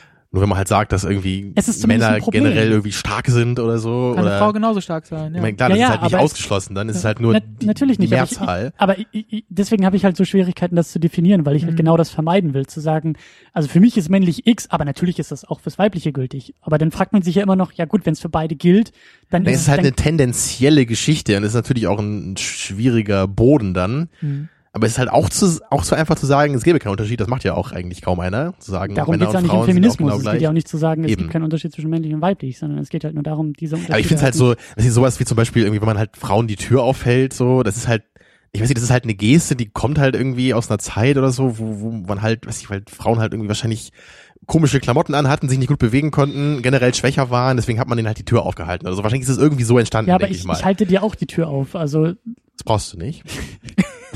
aber es geht ja genau darum zu sagen, so. Äh, ich meine, ich finde es halt schwierig, dann in sowas dann immer sich irgendwie gleich, gleich äh, benachteiligt zu sehen oder so, gleich das als, als irgendwie Angriff zu verstehen oder so. also ich würde eigentlich nur festhalten wollen, dass es mir zumindest super schwer fällt, das Mhm. irgendwie zu definieren. Ist das denn so in der homosexuellen Szene, was auch immer das bedeutet, ist das dann so ein Thema? Also be beschäftigt man sich da öfter mit? So, was ist Männlichkeit oder so? Würdest du das sagen? Oder gerade so in einer Beziehung dann? Muss dann einer den weiblichen Part übernehmen, was auch immer das heißt? Oder, oder wie, wie geht man da ran? Ich finde es halt schwierig zu sagen. ich, ich finde es halt bei dieser Debatte, ähm, weil, weil ich da jetzt auch so ein bisschen äh, erst vor kurzem noch wieder drüber nachdenken äh, durfte im Rahmen des Studiums, es ist genauso schwer, überhaupt den Menschen auch zu beschreiben. Also Mir fällt gerade ein, was Männlichkeit ist. Wolverine. Alles an Wolverine ist männlich. Findest du? Ja. Hm, ja, ja, ja. Ja, ja, doch, also, doch. Also diese, dieses Adamantium ist sehr männlich. ja, eine Äh, Mischung aus Han Solo und Wolverine, so. Das wäre, glaube ich, so der Idealtyp. Ein bisschen Jabba noch mit drin. Und Was ich, was ja. ich aber eigentlich sagen wollte, ist, äh, man kann es ja halt noch weiter ausspannen und fragen, was, also das ist ja auch das Problem bei dieser, bei dieser, bei diesen Definitionen. So, wenn halt ein Punkt wegfällt, muss man denn davon reden, dass es nicht mehr männlich ist? Genauso ja bei Menschen. So, was ist der Mensch? Sind es die zwei Arme, die wir haben? Ist es irgendwie der Geist, äh, Bewusstsein? Ist es die Sprache? Und bei all diesen Attributen, die man ja irgendwie zuschreiben kann, ist ja dann im Umkehrschluss die Frage, okay, wenn dieses eine Attribut fehlt, muss man denn davon reden, dass es kein Mensch mehr ist? Und dann wird's halt wieder schwierig, weil du kannst halt ganz viel vom Menschen wegnehmen. Du kannst ganz viel vom Männlichen wegnehmen und willst irgendwie immer noch auf eine Definition kommen. Und dann ist die Frage, okay, dann sind ja die Sachen, die ich da gerade weggenommen habe, brauche ich ja gar nicht zum Definieren, wenn immer noch ein Kern da ist, der immer noch ausreicht. Mhm. Und ich Es ist weiß halt, es halt nicht. das Problem bei, bei diesen Begriffen ist halt immer, dass die halt nicht eine ganz klare Definition haben, so einen Kern, der immer stimmt, ne, und von dem man dann irgendwie sich weiter ins, so, so, so wie so ein Baum halt ver, verflechten kann. Der auch unveränderlich bleibt. Eine Sache, die Genau. irgendwie vor Jahrzehnten männlich war oder nicht männlich war, muss es ja nicht für immer so, so sein. Also, du kannst halt irgendwie, wenn du jetzt Baum oder so definieren willst, ist es halt deutlich einfacher. Da kann man sich halt auch dann irgendwann drüber streiten, was da noch dazu zählt oder nicht, aber man kann zumindest äh, so ein paar gewisse Grundkriterien festhalten, was einen Baum zu einem Baum macht. schon sind wir bei Platon, Ja. es geht um die Idee des Baumes. Genau. Und die existiert natürlich irgendwo im Ideenreich. Ne? Also Genau. ich würde ich würd das Männlichkeit so, also ich würde es jetzt so beschreiben, also mh, wenn ich ja mich für einen Menschen, also wenn ich mit einem Menschen zusammen sein will, ist wahrscheinlich ein Mann. Mhm. Äh, und dann ist es mir halt wichtig, wie der dann ist, also was ich, was der dann für mich sein muss, besonders. Und so würde ich dann eine Männlichkeit, glaube ich, beschreiben. Also die ist nicht unbedingt jetzt von der Weiblichkeit abgrenzt, sondern sagen, zum Beispiel, wenn ich jetzt das auf äh, Weekend und Brockwick Mountain Unterschied hinausgehen wollte, dann würde ich halt sagen, dass die Fähigkeit zur Entscheidungsfindung und auch Durchhalten dieser, also auf jeden Fall für mich Männlichkeit bedeutet. Ähm, also weil, weil ähm, ich das von dem Partner, äh, den ich dann suche, erwarte, dass er das kann. Oder, oder das suche, dass, ähm, hoffe, dass er das kann. Aber dann definierst Mhm. du dich ja sehr stark durch deine eigene Sexualität, indem du das halt als erstes setzt und sagst, davon ausgehend baue ich mein Konzept von Männlichkeit auf. Nee, das Oder nicht. nicht? Nein, nein. Ich, ach so, ja. Hm, da stimmt schon. Ist vielleicht nicht weit genug gedacht an der Stelle. Aber ich, ich meine, wenn ich halt ähm, jetzt ein, ein, ein schreiben müsste, was ich als Männlichkeit empfinde, also was ich wichtig finde an einem Mann, Hm. dann würde ich das auf jeden Fall sagen. Also jetzt Hm. in Bezug auf eine Partnerwahl. Ähm, in Bezug auf mich würde ich es auch sagen, dass ich das wichtig finde, dass ich mich entscheiden kann. Oh, ich habe gerade was Tolles Philosophisches. Männlichkeit ist für mich Dissonanz und Weiblichkeit Harmonie. So. Okay. Das würde ich aber wirklich tendenziell so sehen. Ich Mhm. meine, ich will natürlich niemanden diskriminieren, bla bla bla, ist klar. Aber ich, ich finde schon, also gerade auch bei Sportarten oder so, ich finde es immer merkwürdig, wenn, wenn Männer so, so Sportarten machen, die so ganz harmonisch sind. Irgendwie Ballett. Ballett. oder so, ja, zum Beispiel. Nicht, weil ich irgendwie Leuten das verbieten will, dass sie das machen oder so. Ich finde es einfach nur, einfach nur irgendwie ähm, unintuitiv. Also ich, ich finde auch diese, diese Ästhetik, die, die gibt mir nichts, wenn Männer sich harmonisch äh, bewegen, glaube ich. Genau wie bei Gesang oder so auch. Es, ist, es geht mir sehr selten anders. Also wenn, wenn Männer irgendwie so ganz emotional singen, finde ich es meistens irgendwie komisch. Und wenn Frauen so super heavy singen, finde ich es auch komisch eigentlich. Christina Aguilera zum Beispiel. Genau, ja. Also die sind ja wohl extrem heavy. Also das, Ja. was die da macht, das ist ja, Aber, das ist ja kaum auszuhalten. Ja, und das ist halt, das ist auch, ist auch, ist auch mal so gezwungen dann, ne? Ich meine, bei, bei, bei diesen Gesprächen, da begibt man sich mal gleich auf dünnes Eis, ich Ja. weiß, aber ich meine, das ist so rein, meine rein Ich intuitive jetzt zehn Meinung, Fans sowas. verloren, mindestens. Ja, sowieso, aber der Mob ist ja immer schon hinter mir her. ich meine, ich finde es halt auch nicht, nicht schlimm, irgendwie solche, solche ähm, Intuitionen da irgendwie zu haben. Es geht halt nur darum, dass man halt wirklich das immer im Auge behält. Es ist halt nichts davon irgendwie absolut definiert. Und man, man darf halt natürlich erst recht nicht irgendwie jemanden dafür anmachen, wenn er irgendwas anderes macht. So. Und wenn irgendjemand meint, äh, es sei nicht männlich, wenn Männer zusammen wären, dann soll er das gerne denken, wenn er will, aber halt hat das halt gefälligst für sich zu behalten, dann und nicht irgendwie Leute da, damit anzumachen oder was. So, weil das, ich meine, wenn man halt so eine komische Ansicht hat, so, ja, meinetwegen.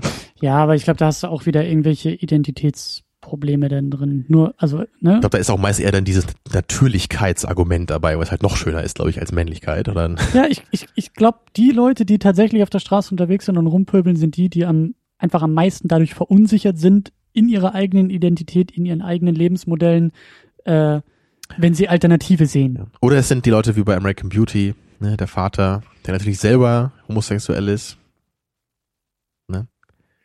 Hast du American Beauty nie gesehen, du den nicht? Doch, aber das ist schon Ewigkeiten her. Der Nachbar. Der Vater von Ich habe nur Typ, den wichtigsten Punkt des Filmes Der die vergessen. Drogen verkauft. Nee, weiß ich nicht. Ich weiß nur, dass so eine Tüte da darum. rumgeflogen ist. Genau. Und das war voll peinlich. Nee.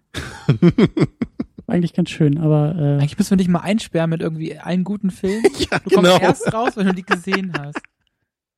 so Freunde, wir müssen langsam Schluss machen. genau. äh, Ja, wir sind, wir sind abgeschwiffen, abgeschweift. Ich glaube, Helge Schneider sagt, ich schwoff ab. Ja, das Ja. könnte stimmen.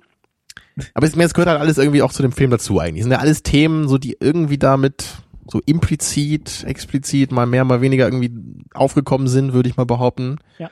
Nichts wurde halt so richtig tiefergehend analysiert, das will der Film auch noch gar nicht.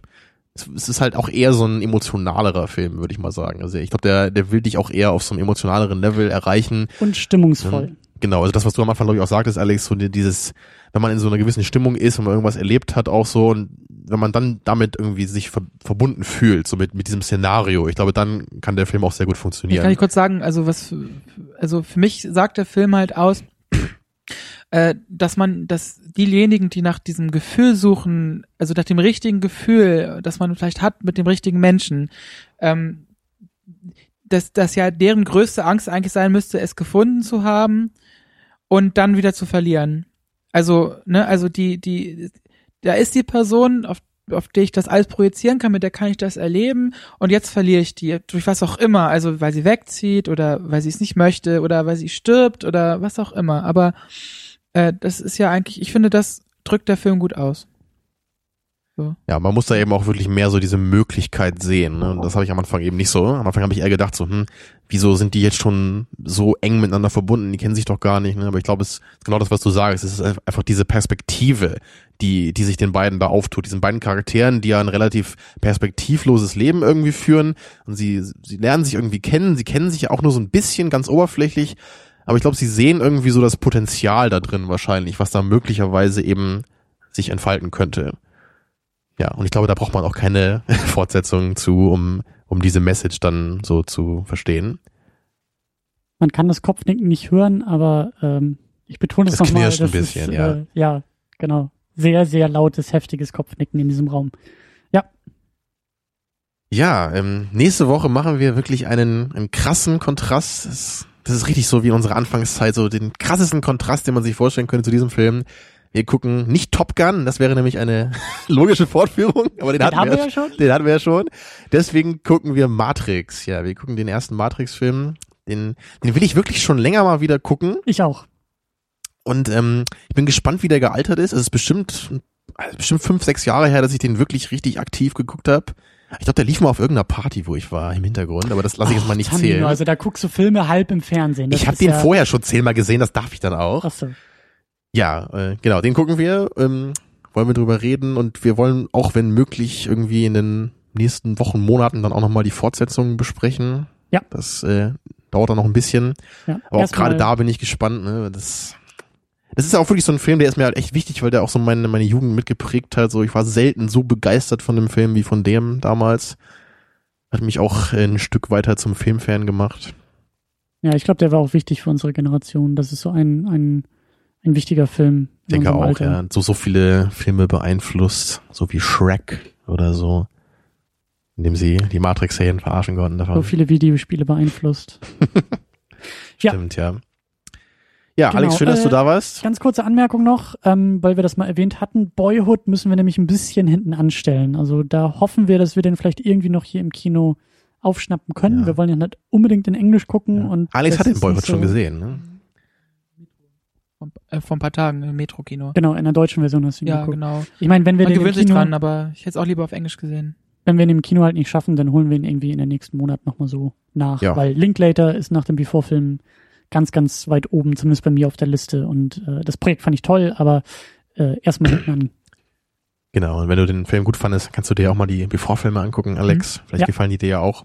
Auch wenn es dann nur um Hetero, Heteros geht. Oh, echt? Falls du mit diesen komischen Leuten, diesen Heteros irgendwas anfangen kannst, wenn du mit Heterokultur dich irgendwie identifizieren kannst. Wie nennt man das nochmal, wenn man äh, schwul auf eine Frau ist? Genau, das hat Homer gefragt, ne? Was? Marge, wie heißt das, wenn ein Mann schwul auf eine Frau ist? Äh, normal? Uh, ich bin so normal. Ach, Homer. Er hat den Plan als einziger. Ja. Ja. Ja, dann würde ich sagen, ähm, macht's gut, Jungs. Und ja, äh, vielen Dank nochmal an Alex. Ja, danke, dass ich hier sein durfte. Bist immer wieder auf jeden eingeladen. Fall, klar. Und alle, die nächste Woche wieder da sein wollen, müssen die rote Pille nehmen und alle, die weiterhin schlafen wollen, die blaue. Und ich hoffe, das ist richtig rum. Das äh, hoffe ich auch. Ansonsten werden wir in einer Special Edition diesen Fehler nochmal aufgreifen und äh, Jo, gute Nacht. tschüss. Tschüss.